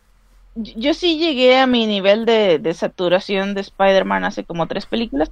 Y, este, y en realidad, eh, la uno fue una sorpresa agradable. Bueno, la pasada. Este. eh, y no, no, no, no sé, no, no espero tanto de la película, pero, y aquí quiero que ustedes me ayuden porque spoileenme, por favor. Eh, ¿Qué tanto explica cosas de el multiverso? Eh, X-Men, digo, Cero. multiverso. Cero. Cero. Ok, Cero. entonces Ya, eso es lo no, que tiene que decir. no, no, no espero mucho entonces. No esperes nada de los multiversos. Nada. Nada. Ah, ya sé por qué no te gustó. Ah, es que-. Es que el Ah, pobre qué- vio trailers, ya se esperaba No. otra cosa. Sí, ay, y uno ya, que hashtag no ir- ve trailers, pues no espera nada y obviamente llegas y recibes pura Ah, grandiosidad. cosita. Sí, ah. Eso explica No, todo. por eso no fue, pero bueno. Ah. No, más allá de los multiversos, eso son por otras cosas, pero no, no esperes nada de multiversos. Mm, Para eso tenemos Spider-Man Into the Spider-Verse, así que puedes verla 10.000 veces si quieres. No, bueno, no, no me refería al multiverso, mm, diga- o sea, a- digamos, a abrir la puerta al multiverso en el universo Marvel, a eso me refería. No, No, no, tampoco. Tampoco. No, nada. No, nada. Bueno, No, nada. Lo, lo cagadísimo de todo esto es que eh, la verdad es que a, a mí no me molesta en nada si deciden o no abrir un... Pero el futuro del, del, del, del MCU, de acuerdo a Spider-Man Far From Home, la verdad es que es de lo más horrible que pudi- pudieron haber hecho. Sobre todo con la escena post-créditos. O sea, la escena post-créditos lanza un, un, un, un futuro para MCU súper horrible. Te juro que no sé qué película te pusieron en la sala, tío. O sea, Sí, yo- es yo- más, voy, voy a No. hablar al, a Cinépolis o no sé dónde hayas ido a ver qué, qué película le pusieron a este vato. No, o por qué que le dejan de pusieron entrar algo a- en las palomitas, tal vez. Sí. Sí, tal vez como que se le nubló la vista, como que Ahorita voy a hablar lentes. por qué, pero yo creo que ya sigan, sigan. Bueno, a ver, a ver, Monse, ¿por sigan qué te gustó esta película? ¿Por qué te gustó esta película, Monse? Bueno, a mí principalmente por, eh, bueno, Holland para mí es el mejor Spider-Man. No me importa la nostalgia de Tobey Maguire y lo que quieran. Creo que Holland es tanto Peter Parker como Spider-Man que logra hacer lo que ninguno de los otros había logrado hacer. Jake Gyllenhaal hace un buen trabajo as always, ¿verdad? Eh, creo que John Watts mejora muchísimo de lo que fue Homecoming a Far From Home. Eh, y sí, ya sé que renueva, este, reciclan esta, esto del mandarín en Iron Man 3 y sigue la fórmula Marvel. Pero si en la película 37, no sé cuántas van, te vas a seguir quejando de lo mismo, el del problema eres tú. Mm, porque Marvel va a seguir siempre la misma fórmula. Si les ha, si les ha funcionado, o sea, la película lleva apenas 10 días y ya tiene 580 millones, ¿por qué van a cambiar lo que les está funcionando? Pero mira, o sea, punto, ok, ni siquiera yo había pensado en el mandarín, porque obviamente nadie se acuerda de Iron Man 2, más que los que ahorita... Iron Man 3. whatever, o sea, 2, 3, 4, la que ¿Es la sea, 3? o sea. Y si se te había olvidado, lo puedes recordar con esta película, por ejemplo. Exacto. No, porque en esta película, o sea, cuando me dijo lo del mandarín y la fregada y media en el Iron Man, no estaba llorando. Y aquí sí, es que no manches, o sea, ¿cómo Tom Holland, eh, ¿Por- que no es un gran actor, No entiendo. no, es que no es un gran actor, pero es, es un potencial gran actor. Hablen Y con todos los spoilers, por favor, que quiero entender de qué están hablando. Ok, ok, ok, va con spoilers. Am, básicamente, eh, al inicio eh, está este misterio que llega, literal, el personaje misterio, llega y, y dice que están peleando contra unos elementales y la fregada, y es que en este momento a Tom Holland le dan unos lentes eh, que tienen el mejor nombre del mundo, la verdad, creo que, no lo sé, o sea, se llama así como en Increíbles, como Edith, por ejemplo. Entonces, este, básicamente le dan estos lentes que es el legado de To- Tony Stark hacia él para que él sea el nuevo Iron Man y que él pueda em, seguir Ay, con no. el legado de los superhéroes. Entonces Tom. Holland siéntese, o señora. Peter Parker, en este caso, rechaza este legado porque obviamente él no se siente digno. Él solo quiere seguir, quiere declararle su amor a, a, este, a MJ y quiere seguir estudiando y quiere ser una persona común. Entonces, en un error, da este legado al personaje de Misterio, que es este Jake Gyllenhaal. Y eh, resulta que Jake Gyllenhaal no es un personaje de otra tierra, sino que es un eh, científico despreciado por Tony Stark, que junto con otros científicos despreciados de Tony Stark, que creo que esa es la única escena de la película que no me gustó porque es demasiado explicativa, o sea, es tremendamente demasiado, muchísimo explicativa. Pero bueno, el chiste es que es un científico que a base de tecnología de hologramas creó estos monstruos para él volverse un superhéroe. Así como en Los Increíbles, por ejemplo. Encontramos otra referencia. Entonces, em, Tom, o bueno, Peter Parker, tiene que reflexionar sobre lo que, si él quiere ser un héroe, cuál va a ser su legado y cuál va a ser su misión. O sea, qué, qué parte de él quiere seguir siendo un héroe y qué parte de él, y si está dispuesto a sacrificar su yo normal para serlo. Y toda esta parte, la verdad, a mí me pareció súper bonita y así con la lágrima. Bueno, no, tal vez no la lágrima, pero el nudo en la garganta. Porque neta, todo golpeado, todo triste y todo reflexivo sobre la vida y sobre los héroes y el bien y el Alguien, mal. alguien aquí creo que no. Alguien no vio Spider-Man 2, creo, aquí. Pero bueno. ¿Cuál de todas las dos? Spider-Man 2, la primera Spider-Man. Overrated. Sí la vi. Overrated. Creo que sí, obviamente. Si no ¿Está hubiera mejor? Spider-Man 2, no hubieran tenido su película de ahorita. Así se Overrated. No, creo que es que sabes que este es este es un Spider-Man justo para las nuevas generaciones, o sea, el Spider-Man 2 de hace años no hubiera funcionado ahorita. Y es que también, o sea, ¿quién nos sacó 20.300 carcajadas viendo la película? Aparte de Alberto. Yo no. No manches, ¿no te O sea- reíste de nada? O sea, Oye, de ente- no nada. sé qué más. Más No bien encuentro- chécate, no. Tienes problemas. O sea, Neta, pero no le encontré. Más allá de reírme, ya me había aburrido. Porque al final de cuentas, todos los buenos gags que tiene al inicio se repiten durante toda la película. Incluyendo al personaje secundario del amiguito con la novia. Ay, pero lo hacen súper bien, está como como Para lo mí que tiene que funciona estar. muy bien. Sí, y no es, y no es No. así como que lo superusen. Todo está muy bien como equilibrado, siento yo. O sea, al- el personaje, por ejemplo, a mí tal vez lo que yo le pondría el pero, entre comillas, es al villano, porque es un villano falso. Ese es un villano que no tiene un objetivo de maldad, se podría decir, o sea, un objetivo de maldad pura. Es, es un farsante, literal. Pero funciona muy bien, porque al final. O sea, allá... Yo voy a hacer una pregunta. Voy Ajá. a hacer una pregunta exactísima aquí. Si no hubiera sido Jake Gyllenhaal, ¿hubiera funcionado igual el personaje? Mm, pues es que mira, si mi abuelita tuviera llanta sería bicicleta. O sea, es que pues, Exacto, o sea, es como. O sea, si no fuera Tom Holland, que- funcionaría la película. ¿Por qué lo pues, digo? o sea, Porque estamos no enfocándonos más en el. ajá, si no ponen la película en el cine la hubiera visto, o sea, pues Pero- ¿qué preguntas Porque lo-? Pero Lo yo no soy porque- fan de Jake Gyllenhaal. A mí no me cae bien. Y a mí Pero me no- encantó ¿Ya viste? como su Pero no estamos hablando de que lo haga mal, ¿eh? A También mí eso me da lo bastante. Ajá, a mí. O no sea, no lo está haciendo mal. Ajá. Pero si, si, si hubiera sido un actor más pobre y que no se le hubieras creído nada como cagadamente hubiera sido como este personaje de Patiño que era este... Ay, se fue el nombre de este güey. En Iron Man 2. ¿Cómo se llama este güey el que estuvo nominado a Three Billboards? Ah, sí. Ah, Ah, ¿El, el villano de la 2? Ajá. Sam Rockwell.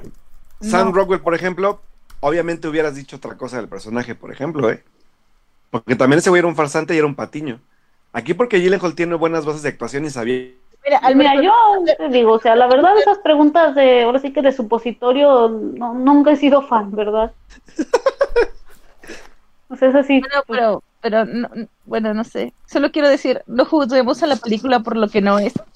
Pero, Exacto, pero- es que, ajá, sí, estoy de acuerdo. Ajá, es, es que me dices, y no sé, y si la película hubiera tenido esto, y si, pues no, o sea, Yo, ve, yo, yo, la yo película que, por más lo que que, es. No, más por su posición por lo que es en sí, porque al final de cuentas la película sobresale por, por actuación, más no por la narrativa del personaje de Gyllenhaal, ¿eh? Y porque ha habido muchos farsantes durante todo el Cinematic Universe de Marvel. Y a Marvel le super encanta hacer personajes. Pero, yo no tengo a ver, idea ¿cuál, por qué. ¿cuáles otros Y mientras, y hone- no, espera, y, en- y honestamente, como te dije, o sea, si a la película 48 te sigues quejando y Marvel sigue haciendo 800 millones por película, más bien el problema es tuyo. No, porque más bien divertidamente el personaje de Gyllenhaal son de los personajes que menos han funcionado en todo el Cinematic Universe. No, no, no. Porque acuérdate, el villano no sirve para destruir el mundo. El villano sirve para darle al héroe lo necesario para ser héroe. ¿Cuál es el arco de Peter en esta película? Es el arco es que él no quiere ser héroe. Entonces, el villano tiene que ser alguien que quiera ser héroe por las malas razones, o sea, por, por razones que no hacen a un héroe. Entonces, Eso es una tiene- Game of Thrones. lol. Pues es que eso es con los villanos, o sea, al final del día siempre tiene que ser la contraparte del héroe o la contraparte de lo que quieres contar del héroe. Pero, ¿sabes qué es lo más divertido? Ujú. Que en la primer, pe- o sea, aquí también esa contradicción de que la primera película ese güey se moría por ser Avenger y de repente le llega la adolescencia de madrasco y dice, no, sí quiero una novia. Entonces Aparte- tú no tuviste adolescencia, no tuviste adolescente. Pues o es sea, que Ojo, obviamente que- ya salvaste cualquiera al que haya sido adolescente, sí mismo Cualquiera que haya sido adolescente sabe No. que en, un- en la, La mañana quieres una cosa y en la noche no. ya quieres otra. No, no, O sea, de- pero y deja es una que sea adolescente. El problema es que la gente cambia, la gente crece, ya no quieres lo mismo de ayer. O sea, eso me parece como un súper mal argumento. Porque Sí, a mí evidentemente también. Ya, y, y lo peor es que lo tienes justificado en todo lo de Endgame, porque es un personaje que regresa a un mundo donde dejó de existir cinco años, un mundo donde él tenía a Tony. Stark de mentor y desapareció al otro segundo, un mundo que está buscando un héroe y que lo está presionando para que él sea el siguiente Tony Stark. O sea, es un personaje que ya no se siente que pertenece a este universo, ya no se siente capaz de darle al universo lo que, le, que lo que le están pidiendo, que es algo más allá de sus habilidades, porque Tony Stark tuvo millones de años, bueno, al menos unos 20 años o 10 años para ser Tony Stark. Y a él le están pidiendo que sea Tony Stark un año después de, de que, bueno, no, ni sé cuánto tiempo después de que Tony Stark desaparece. Pues obviamente no. Y el mundo no De hecho, sabe nadie- que es un niño. De hecho, na- de hecho nadie se lo está pidiendo, pero bueno. Sí, claro que sí, cuando lo ¿No? están entrevistando en, en la Sí, esta de cuando está con- Spider-Man- cuando está con Spider-Man On en- Day. En Spider-Man en Far From Home es, una, se- es un plato de segunda mesa. Porque no está disponible Capitana Marvel. ¿Dónde está Capitán no sé qué? No, no están disponibles. Tú eres como lo único que nos queda por, por luchar. Señores, ojo, no se confundan porque no es, el, no es el héroe que ellos quieren. Ojo ahí. Pero es el héroe que necesitan. No, ni héroe que necesitamos. No lo necesitan. Claro que Sí, claro que No, sí, pues es ¿por qué, por qué sí fue, por necesito qué que- fue Es- Fury por es- él? Yo sí lo necesito. Tú no me vas a decir que necesito. Pero a lo que me refiero es por qué fue Fury, Fu- Fury por él, por qué no fue por Capitana Marvel, por qué no fue por todos estos. Porque no era Spoiler, Fury. porque no era Nick Fury. Pero, Spoiler. pero eso está padre también, yo no sé por qué no Ah, te no. gustó. Ya, basta, no, ya no puedo. esto. Es que creo que no le pusiste atención a la película, Alberto. No, yo insisto que le pusieron otra película. O sea, O sea, te perdiste no todo el primer arco, literal. No, se, per- se perdió todo. El primer gato. para mí era voy a irme de viaje con mis amiguitos a disfrutar mi viaje y de repente no me dejan disfrutar mi viaje porque soy el plato de una mesa de los superhéroes y quieren que yo lo haga huevo y no me dejan disfrutar mis vacaciones. Es que no estás Es como yo, es como yo en la vida real cuando me A Hero Life. y me siguen, Mira, me Por, siguen no, chingando no, por no, no, WhatsApp. por favor. No te lo tomes no te tan compares con Spider-Man. Mira, no, y espérate, no te lo tomes tan personal, How pero, es- you. pero Spider-Man estaba deprimido. Era Sí. obvio que estaba deprimido. Todo el viaje estaba deprimido. O sea, y si te estás ¿para comparando con Spider-Man, hay un problema, Alberto. ¿Estoy deprimido? No, pues qué tonto, ¿para qué no le dice ya directamente a MJ? A ver. No, porque Ay, Dios mío, Dios mío, Dios mío, no, por no, Sobrevivió al blip y a Thanos y no le puede decir que la madre. no puedes. nunca fuiste adolescente. Exacto, o sea, eh, Nunca, o sea, nunca has retenido de hecho, sentimientos por alguien. honestamente, esto es lo que más me gusta de estas películas de, de Spider-Man, que sí es un chico adolescente y se porta como un chico adolescente y las hormonas de un chico adolescente. O sea, él se pone nervioso cuando la ve y así como de, eh, pues, lucho, voy al espacio y lucho contra estos, pero veo la que me gusta y no sé qué hacer. Mejor su amigo consiguió no. Pero No, ¿Y nunca te pasó? que tu amigo No. consiguiera novia. Ah, pues qué No, malo porque mis sabes. amigos tampoco tenían novias. Eh, pues, Ah, ah, pues, qué ah, este, eh, Pues, ¿qué bueno. Bueno, Ya. eh, Y entonces- awkward. No, y mira, creo que, por ejemplo, hay algo que está mencionando Carlos en el chat que estoy de acuerdo. Creo que, pero bueno, esto es algo que viene desde Spider-Man Homecoming. Es más, viene desde Civil War. Este, este ligue eh, tan, es, bueno, tan fuerte que tiene Peter Parker con Stark. O sea, de que Spider-Man depende de la tecnología de Stark, depende de la bendición de Stark, depende de... O sea, pero creo que como estábamos diciendo an- antes, o sea, es algo que ya pasó. O sea, no podemos decir, ah, yo quiero un Spider-Man que esté despegado de Tony Stark.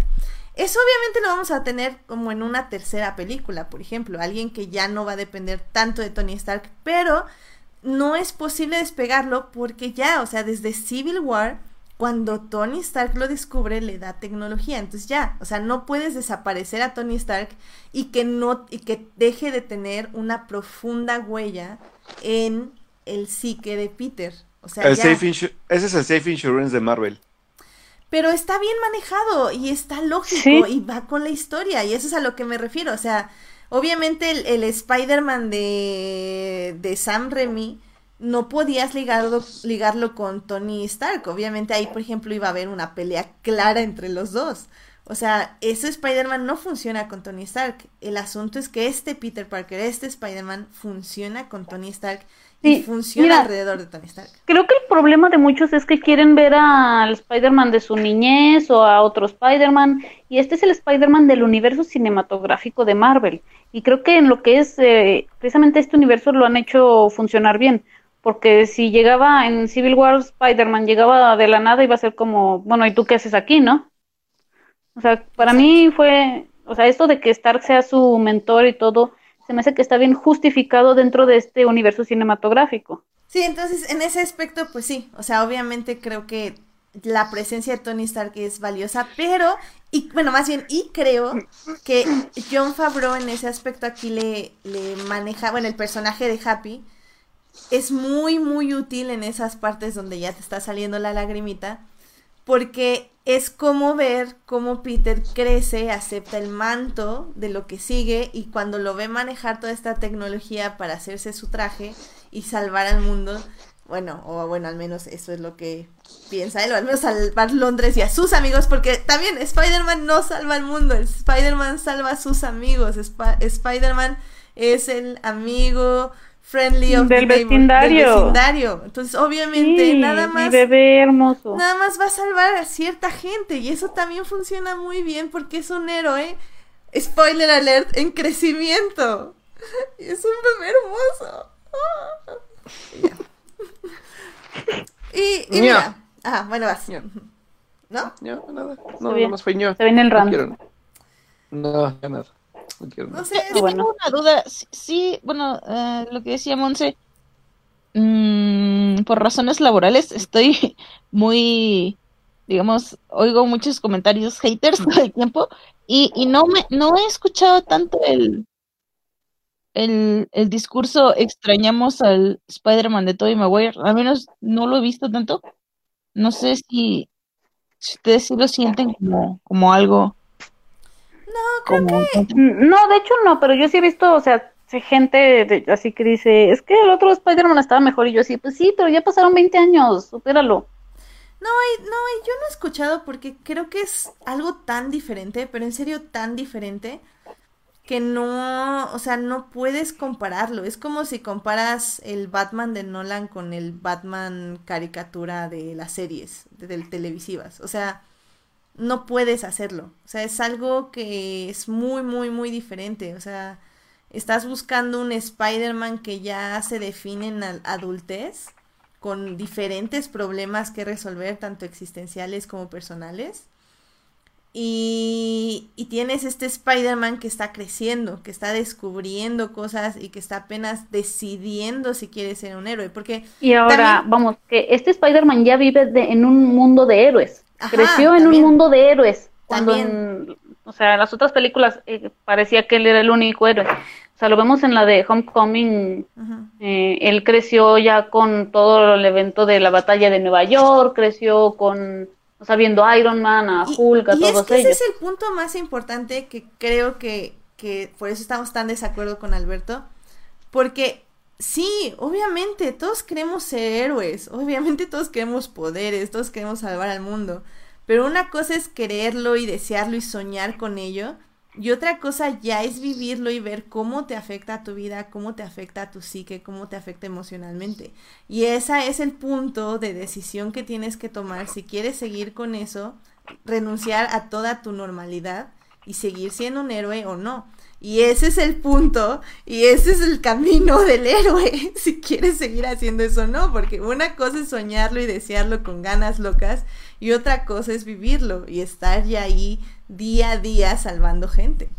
Y es lo que no quiere Peter, no quiere ya la presión de, de ser eh, Tony Stark, no quiere la presión de estar salvando al mundo, él nada más quiere ir a la escuela y quiere estar con sus amigos porque pues obviamente, o sea, ya Sí, o sea, salvó es- mundo, ya vivió esto- lo que es eso. Esto de que, ay, sí, en la peli, en la primera película quería ser un vengador y todo, creo que se Sí. justifica en esta porque ya vio lo que es ser un vengador, o sea, no es nada más la, eh, me llevo la gloria y dos, tres golpecitos al chico malo y ya, o sea, No. des- después de todo lo que pasó, o sea, entiendo que no, ya ni madres, ya no quiero No, ser más, vengador. ser vengador es morir. O sea, es estar dispuesto a morir. Tiene 16 años, o ¿cuántos años tiene? Sí, 16, ¿no?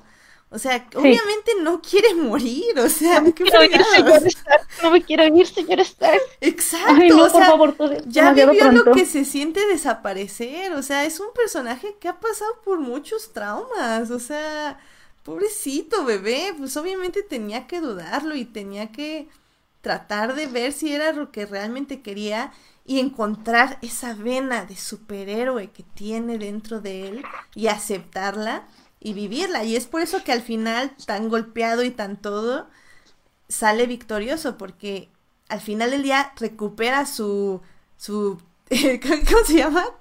Peter Tingle. lo recupera y con eso ya puede convertirse en un superhéroe, que también ese poder es una metáfora de cómo él quería dejar sus poderes para convertirse en una persona normal y cuando acepta ser un héroe, regresa esa parte de él. O sea, está todo ahí. Ojalá la película hubiera sido, ojalá la película hubiera sido tan profunda como me la están escribiendo, ¿saben? Oh my ojalá hubiera God. visto yo eso. There is Ay, all cállate, there, vete, man. cállate, No sé, vete. no sé, no sé neta dónde vieron todo eso, porque yo la película la vi más superficial que nunca. Está Porque ahí, Alberto, está ahí todo. Superficial tu cara, ya vete. esperen. Lo vi totalmente así como me lo cuentas, pero en Spider-Man 2. En esta película no vi nada, nada absolutamente. eso. Es que el- Ve- ¿Ves a lo que me refiero, Edith? Ya Es que el problema- lo es que mira, no te faltan- yo- Maguire de vuelta. Estoy yo- hablando de una historia de, de- de la temática de la que habla según tú esta película. Además de que se trató hace muchos años, se trató con mucha más sutileza que con- como esta. Esta es súper superficial para mí. Mm. Es que yo creo que te falta leer más novelas, este... No, ¿qué, ¿Cómo? Falta ver más box. Oye, hablando hablando del final, A ver, ojo ahí, ¿eh? Porque, o sea, y volvamos a lo mismo. Por ejemplo, tanto de novelas a los... ¿Cuántos años tenía cuando vi Spider-Man 2? No sé, lo que sea.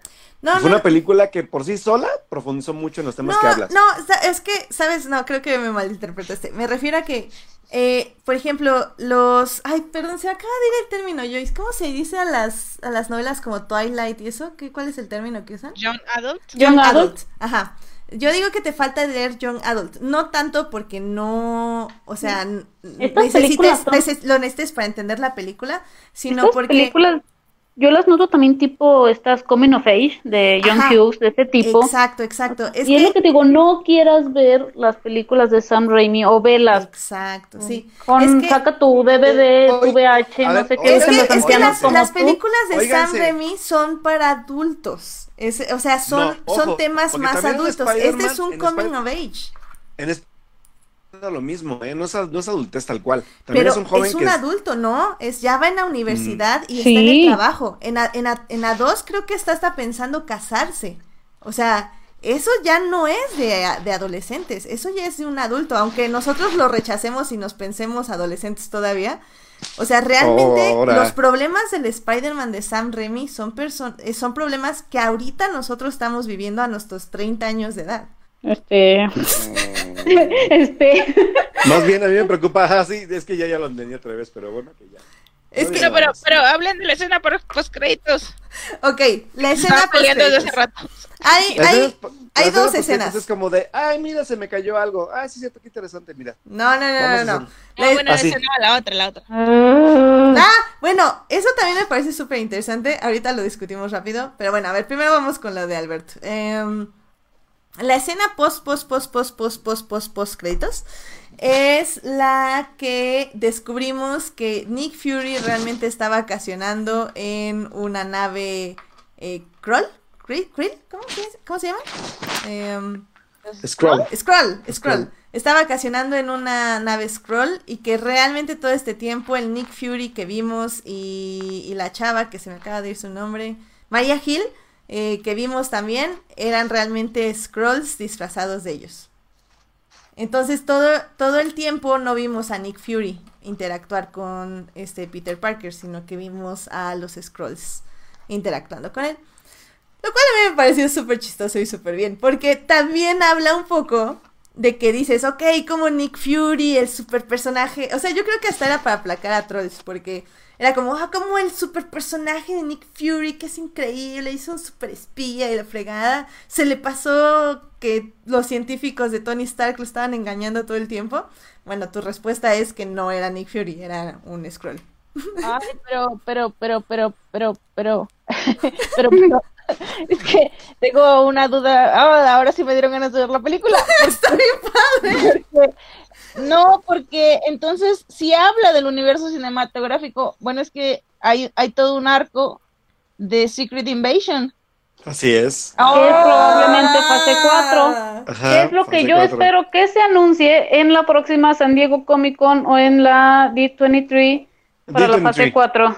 Yo, D23. sí, yo, yo pienso que en la San Diego Comic Con nada más va a ser reunión de los originales, ahí echar cotorreo, ganar dinero, y en D23 se anuncia la fase 4. Yep.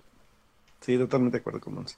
Oh, Y a- bueno. Y a mí sí me gustó porque hasta tengo ganas de verla, obviamente ya con este conocimiento, para ver si hay sutilezas de cambios. Entonces está chido. Y de hecho, por ejemplo, yo sí lo noté con María Gil. Yo sí pienso que se veía como más... eh, Rígida. Rígida, esa es la palabra. Se yo- veía yo- yo- muy rígida. Ajá. Si yo hasta decía, ¿qué le hicieron a mi María Gil? Sí. O sea, yo sí así como Sí, de, sí. esto no, eh, eh, que, pues está bien que está enojado porque no salió en 10 películas seguidas, ¿o qué? Ajá, yo también pensé así como, pues qué raro, y como que hasta la maquillaron diferente, o no la maquillaron, y dije, bueno, pues, Sí, bueno, le ya. hicieron cambiar su personaje, está bien después del blip y así.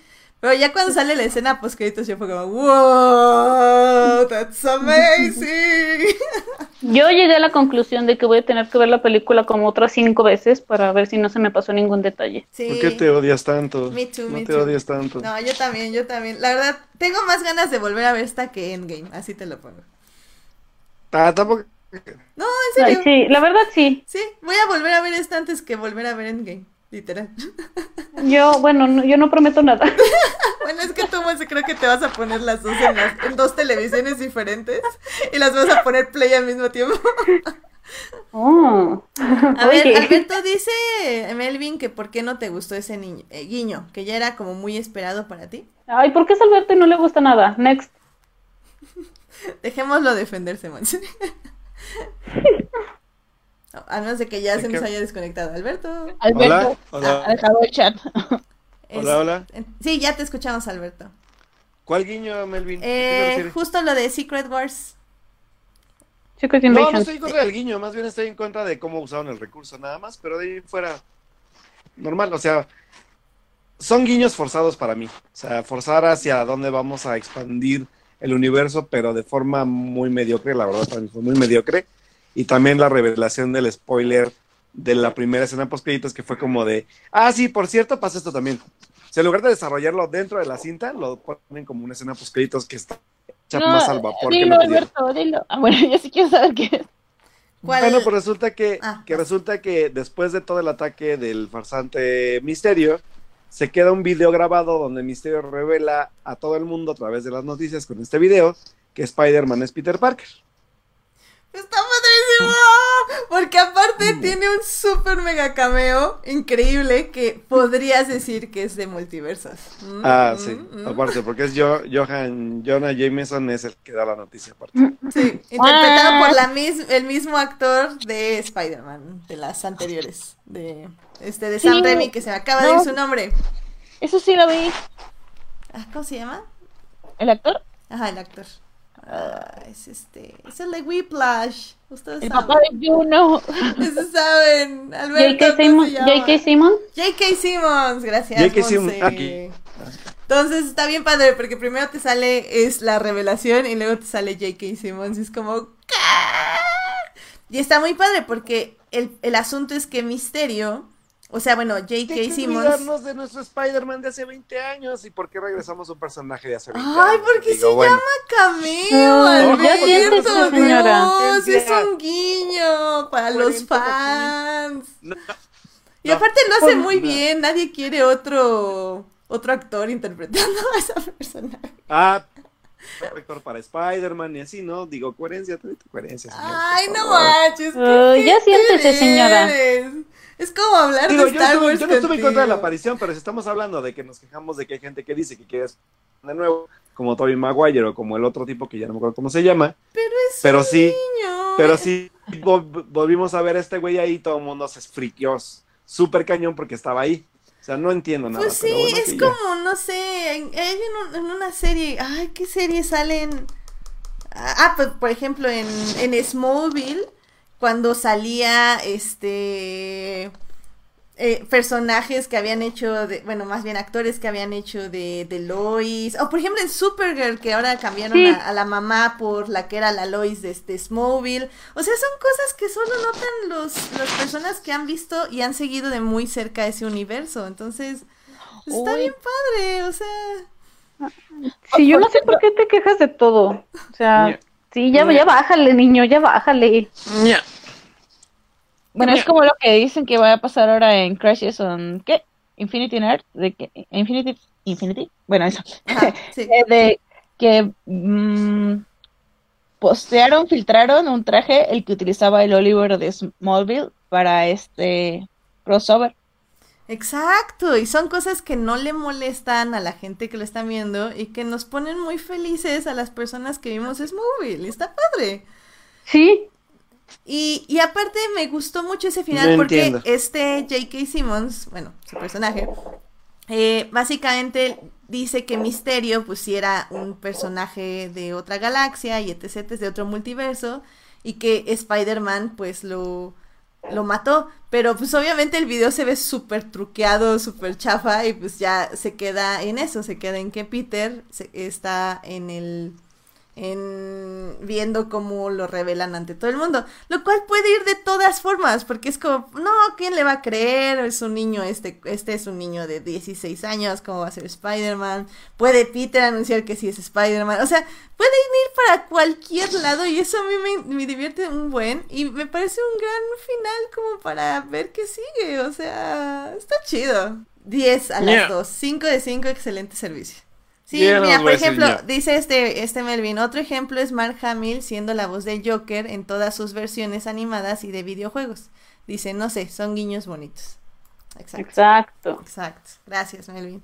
Es que eso es lo bonito, Alberto, cuando estás tan invertido en algo que te dan esos guiños que no O molestan. cuando tienes sentimientos. y, y no molestan y te recuerdan a cosas que te hicieron feliz.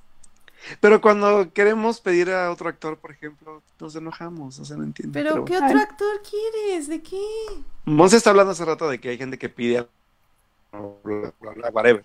Pero ¿por qué no poner un nuevo, un nuevo Jonah Jameson, por ejemplo? Porque querían hacer un cameo, Alberto. ¿Y por qué no va a ser un personaje principal? O sea, salió Exacto. tres segundos en la pantalla para que la gente se emocionara. Y al menos yo sí me emocioné porque tengo muchos años siendo fan de Spider-Man. ¿eh? Y es que no ten en es como que Jonah Jameson vaya a salir todas las tres, cuatro horas de la película. Y es que eso es muy importante ¿Eso lo que acabas de decir. No, es lo muy importante, es extremadamente importante. Porque en este universo, Jonah Jameson, es que siempre se Ajá. me... ¿Quién Él Jonah Jameson? nunca va a contratar a Peter Parker como fotógrafo. Entonces estamos Es- hablando de otra historia, de otra historia diferente. O sea, ya este, este personaje nunca va a contratar a Peter Parker, por lo que no vamos a tener la misma historia que tuvimos con Sam Raimi cuando él crezca, porque como ya dijimos, es un adolescente. Entonces, como es un adolescente, todavía no es un adulto en crecimiento. Entonces es otra historia. Ya no me voy a pelear. Ay, porfa. Eres- Bye. Bye. En fin. No, película mediocre. Fin. ¿Qué opinas de Pésimo, esto, Joyce? pésimo servicio. Yo, eh, no, mira, eh, no sé, de verdad tenía como esperanzas de lo que les decía al principio, de ver como por dónde le... te- Miren, yo, a, a mí me interesan ahorita Marvel por dos cosas. Captain Marvel y X-Men. Una se ve muy lejos, cada vez más lejos por alguna razón. Y la otra, pues no tengo la menor idea, pero cuando dijeron lo de los Skrulls, pues dije, ah, ok, pues sí. Ah, porque sí habían comentado eso de que ahora Marvel como que se va a dividir en, ah, esto es espacio, esto es la Tierra, y no sé qué onda con Captain Marvel en este momento, no sé dónde estará vacaciones, en qué planeta, pero, y que quiero ver cómo entra la fase 4, la fase Sí. 4 de Marvel ahí. Los Eternals. Pero, bueno, ok, está bien. No, digo, no, no, no doy, no doy brincos de felicidad. Me da un poco X que sea de Spider-Man o no. Pero mm, se me había olvidado por completo lo de los cinco años y dije, ay, creo que eso sí me interesaría verlo. Es- ¿Cómo es que alguien que no estuvo cinco años en la Tierra vive después de lo que pasó con Thanos? Bueno, no sé si se hable mucho de eso en la película, pero eso sí me Em, interesaría. creo que no se habla como. Organizacionalmente, o sea, no es como que están viendo qué pasó realmente ecológica, Porque es superficial. pero se habla de cómo afecta emocionalmente a los personajes. Es que ni siquiera se da a entender que Spider-Man faltó cinco Emocionalmente años. a los personajes. Claro que se- te lo dicen los No, primeros cinco minutos. regresa como si nada. No es cierto. el Todo el mugre viaje estuvo lidiando con ello. Dios mío, es que no sé qué película Ay, vio. no Te juro que lidiando me- con eso. me tipo lidiando preocupa. si se iba a ligar a la mona o no. Eso es con lo que lidia. Las hormonas, que tú nunca te hayas desarrollado no es ¿Hasta nuestra culpa. Con, el- con, el- con los cinco años nunca lidia. Lidia con que no puede ligarse a la tipa y ya es toda la película, Dios mío. Digo, se nota que se nota que no tuviste, que no fuiste adolescente, que lo que más te importaba era ligar, era la que te gustaba, que no sé, el- El ¿Te tipo nunca gustaba? se concentró en los cinco años que faltó, no. Ni siquiera se nota, porque aparte la, la inserción de Spider-Man al universo fue como de, ah, sí, ya volvió, ahí está. Y todos así, ay, sí, Spider-Man está de vuelta. ¿Y Pues cuál sí. afectación? No, porque Sí. todos sabían que se había El tipo ido. está afectado porque la tipa no lo pela. Pues sí, Pues sí. Alberto, es un adolescente. Pues sí, pero ¿dónde está? Nunca lo vi, no está ahí.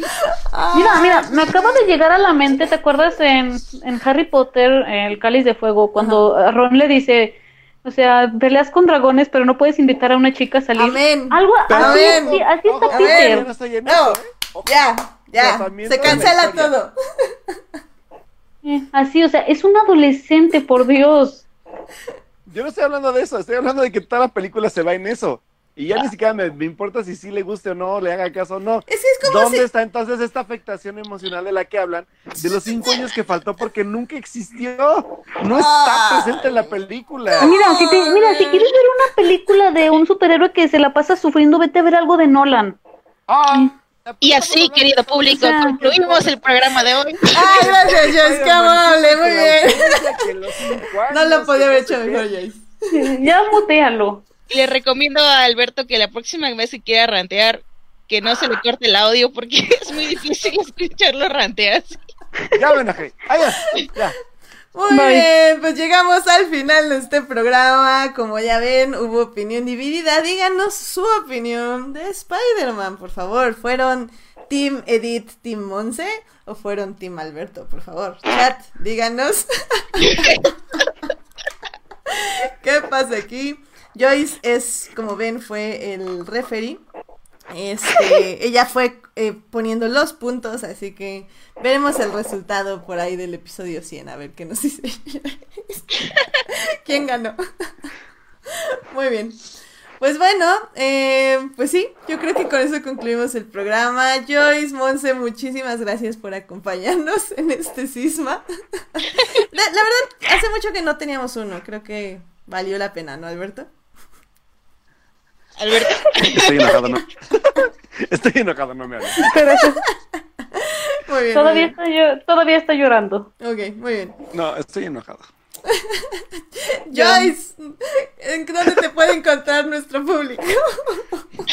pueden encontrar en arroba BBJoy3 en Twitter. Y de momento ahí, porque está mi otra cuenta que es arroba la mesita de noche 3, está sufriendo cambios. Bueno, va a tener cambios pronto, así que de momento en mi, en mi cuenta personal, ahí me, ahí me encuentran, últimamente menos, pero ahí me encuentran. Excelente, muy bien. Eh, Monse, ¿dónde te puede encontrar nuestro público? Me pueden encontrar en Twitter como arroba Montse Bernal G. Ahí podemos platicar pues de todo. Es Twitter, ahí todos somos expertos en todo. Y en Instagram como 13 Montserrat. Excelente. Alberto, ¿dónde te puede encontrar nuestro público? En su cuarto llorando. Oila. Eh, no, la- la- buscando la profundidad de la película que ustedes vieron, porque yo nomás no la encontré. Pero bueno, ahí pueden encontrar muchachos en Twitter como Alberto Molina, o la, la parte de Molina con doble O. Y pues igual ranteando de Spider-Man, de lo que ustedes. Muy bien, y sin internet, ya saben, le pueden enviar a Alberto un chequecito para que mejore su internet y pueda rantear a gusto con nosotros, porque así no se puede, señores. Ya me fui, ya regresé. Hola. Ah, ya, ya regresaste. Hola, hola. Eh, bueno, Alberto Molina con doble en Twitter para rantear a gusto. Muchas gracias, qué amables. Y pues a mí me pueden encontrar en HT Idea, donde ya saben, hablo de mucho Star Wars, de lo increíble que fue el bebé araña, sobre todo con su tour por los países, porque hasta podían ir anotando qué querían ir visitando en su tour europeo, lo cual se me hace súper bien. Este, y pues ya, de eso estamos hablando, entonces, yay. Pues Joyce, Monse, de nuevo, muchísimas gracias por acompañarnos. Este programa estuvo súper divertido. Quiero ver los niveles de este audio porque realmente fue un caos setearlo, pero esperemos que se haya escuchado relativamente bien. Ya aquí ya están diciendo los teams, este Julián y Carlos son team Alberto, Melvin y Héctor son team Ugh. Edith y Monse, así que como ven, está muy dividida la opinión de Spider-Man Far From Home. Em, por cierto, bueno, a ver, muchísimas, primero, primero que nada, muchísimas gracias por acompañarnos en vivo. Ahora sí tuvimos súper mega chat lleno. Estuvo Uriel, estuvo Julián García, que otra vez muchísimas gracias por todos los memes. Todos los memes que ven en nuestra página son gracias a Julián, que nos los hace. Por eso tiene un grado de inmunidad, o sea, del baneo. O sea, no sé, puede ser que se lo quitemos, pero no, ok, lo tiene, lo tiene. Entonces, muy bien, muy bien. Estuvo el hijo pródigo Melvin por ahí también comentando. con su- esa cosa. Esa cosa. Estuvo Edgar Pérez, Carlos Ochoa, que hace mucho no nos acompañaba. También estuvo Héctor Guerra acompañándonos, Uriel Botello, los dos de Crónicas del Multiverso. Y escúchenlos, ya saben, a medianoche o a la una de la mañana, depende, los jueves. Bueno, jueves, viernes. Em, y ya, sí, ya esos fueron los que estuvieron en el chat. Por ahí, por ahí igual aprovecho, aprovecho a mandarle un saludo a Dan Arellanos que nos escucha porque tiene mucho trabajo, pero dice que igual ahí anda presente con nosotros en espíritu en el chat. Excelente, excelente. Muy bien, muy bien. Sí, sí, sí. También, igual que él, muchísimas gracias a todos los que nos oyen durante la semana en Hearties, Spotify y en iTunes. Recuerden que este programa estará disponible ahí a partir del miércoles en la noche. Y bueno, chicos y chicas. Bueno, realmente ahorita sería chicas porque somos mayoría mujeres. Así que yo no sé, no soy para decirlo, chicas, pero estoy muy emocionada por el próximo programa porque ya tenemos invitado, ya tenemos tema y es un súper mega temazo. Y a Alberto le va a salir algo, le van a salir canas o algo, pero va a estar ahí para acompañarnos, ¿verdad, Alberto? Eh, espero. Se va a tomar qué un va a ser? Dalai o algo. ¿De qué va a ser? ¿Qué está pasando? No les voy a decir porque no quiero que Alberto me cancele, así que Va a ser The Last Jedi y Mother. Oh, por Dios. Y ahora Spider-Man Home. Ah, bueno, y ahora espero. Oye, qué temazos, temazos, ¿eh? De la No, hombre, ¿no? jalo. Por favor, Va. A Pero- ser mejor, mejor programa ever. mejor programa. Y de hecho, ¿saben qué? Sí se puede cumplir. Estoy completamente segura. Es más, le voy a escribir al invitado para que hablemos de Mother porque yo sé que él también la amó. Así que, 100%, No, Monse, Dios. tus deseos son mis órdenes. No. ¿De qué se trata esto de correrme el programa? No, Alberto, es para abrirte la mente y el corazón. No, Alberto, es, es por ti por lo que lo hacen. cállate. Exactamente. Sí. O sea, yo soy generador de rating aquí o qué pedo. Sí. Pero bueno, Dios, recuerden que aparte de esos dos grandes temas que vamos a tocar, también vamos a hablar de Chernobyl, así que acuérdense de verla. Y en algún Vean punto- Stranger Things. Ay, pero Stranger Things yo creo que te invitamos como en el 101, Monse, o 102, porque... Híjole, me Ay, está ya dando una flojera ver Stranger Things. ¿Qué hizo? Ya me están tratando de convencer que está buena. ¿Tú ya la viste completa, yo? Este, Monse, perdón. Ya. ¿Y sí me recomiendas que aguante? Eh, La verdad, sí, mira, bueno, siento que esta temporada es más ese formato película de ocho horas. Y ok. Tiene lo que a muchos les, algunos les encanta, como a mí, a otros no tanto, que son muchos elementos de películas eh, ochenteras, o sea, esos guiños, por ejemplo, hay uno que me encanta, Terminator, eh, hay guiño a Duro de Matar, a alguien, a Pesadilla en la calle del infierno, o sea, pues lo que hizo famosa la serie, ¿no? Ok, Eh, creo que vuelven a vuelven a su elemento de la de la primera temporada y creo que de hecho lo hacen mejor. Muy bien, bueno, pues mm, voy a pensarlo seriamente, pero, pero sí, es que ah, tengo más ganas de ver Star Trek Discovery, sinceramente. Entonces, no sé, voy, voy a pensarlo se- seriamente, porque vi los dos primeros episodios y fue así de, ¿por qué demonios me interesa la vida de estos niños adolescentes? Tal vez dije, esto no Pero- es para mí, entonces no lo voy a Spider-Man, que es odiar. adolescente, ¿no? No lo voy a odiar, Ah, ya no lo voy a malentender, nada más lo Ya voy a dejar de ver y ya, no pasa nada, porque hay cosas que no son para nosotros. Y así. Ay, ya, ya, ya. ya. Exacto. Y si algo no te gusta, lo superas y ya no te la pasas ranteando dos años. Exactamente, estoy de acuerdo, estoy de acuerdo. Eh, Carlos nos dice Team Dark, también tengo muchas ganas de ver Dark, entonces tengo, tengo que ver Dark y Star Ah, Trek. ¿No han hablado de Dark? No, todavía no, Ah, no lo he visto. gusto, Yo, invítenme. Excelente, ya. Joyce para Dark y al parecer Carlos también, porque ya está este, llenando el chat de Dark, Dark, Dark, Dark. Entonces, por ahí, por ahí del 102, 103 vemos, hablamos de Dark, ¿vale? Y las, las invi- Vale, vale. te invitamos, Joyce, y a ti te invitamos para Stranger Things, Monse. Uh, Excelente. Muy bien. Pues gracias por escucharnos. Programa especial el próximo lunes. Alberto saliéndole canas verdes. Y recuerda que, obviamente, señores, esto no lo ha dicho Edith y creo que me quiere sacar canas verdes. Y ya se cortó Alberto. o sea, ya que le dio una embolia o qué. Hola, Ya, hola Alberto, ¿qué pasó?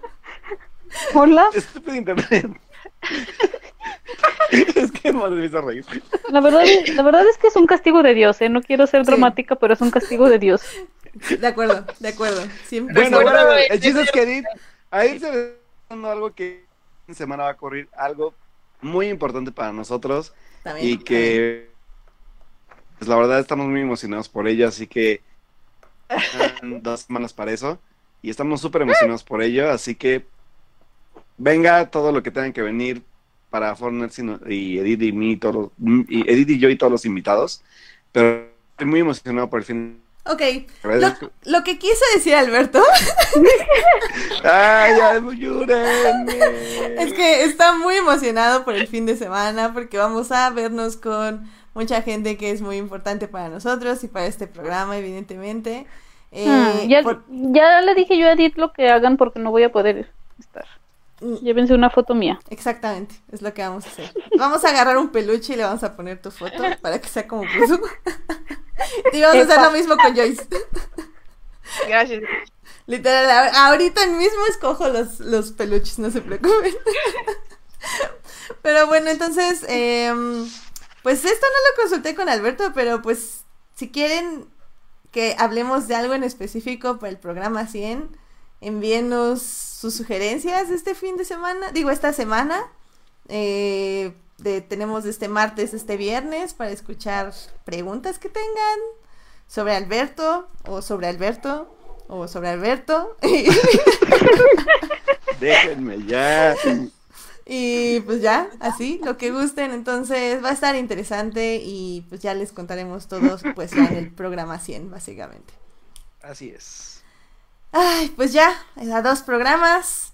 Que tengan muy bonito fin de semana, muy buena semana. Prepárense para hablar de temas increíbles el próximo lunes con un invitadazo que, que estoy muy emocionada porque soy invitado nuevo. Y Dios. pues ya, ¡qué emoción! Dios. Ojalá no se me sale esto. Ok. y vamos a hablar de Mother también, así que vean Mother otra vez si quieren. Muy bien. Bueno, pues cuídense chicos, cuídense chicas. Gracias por venir. Los amamos. Bye. Bye. Bye. Bye.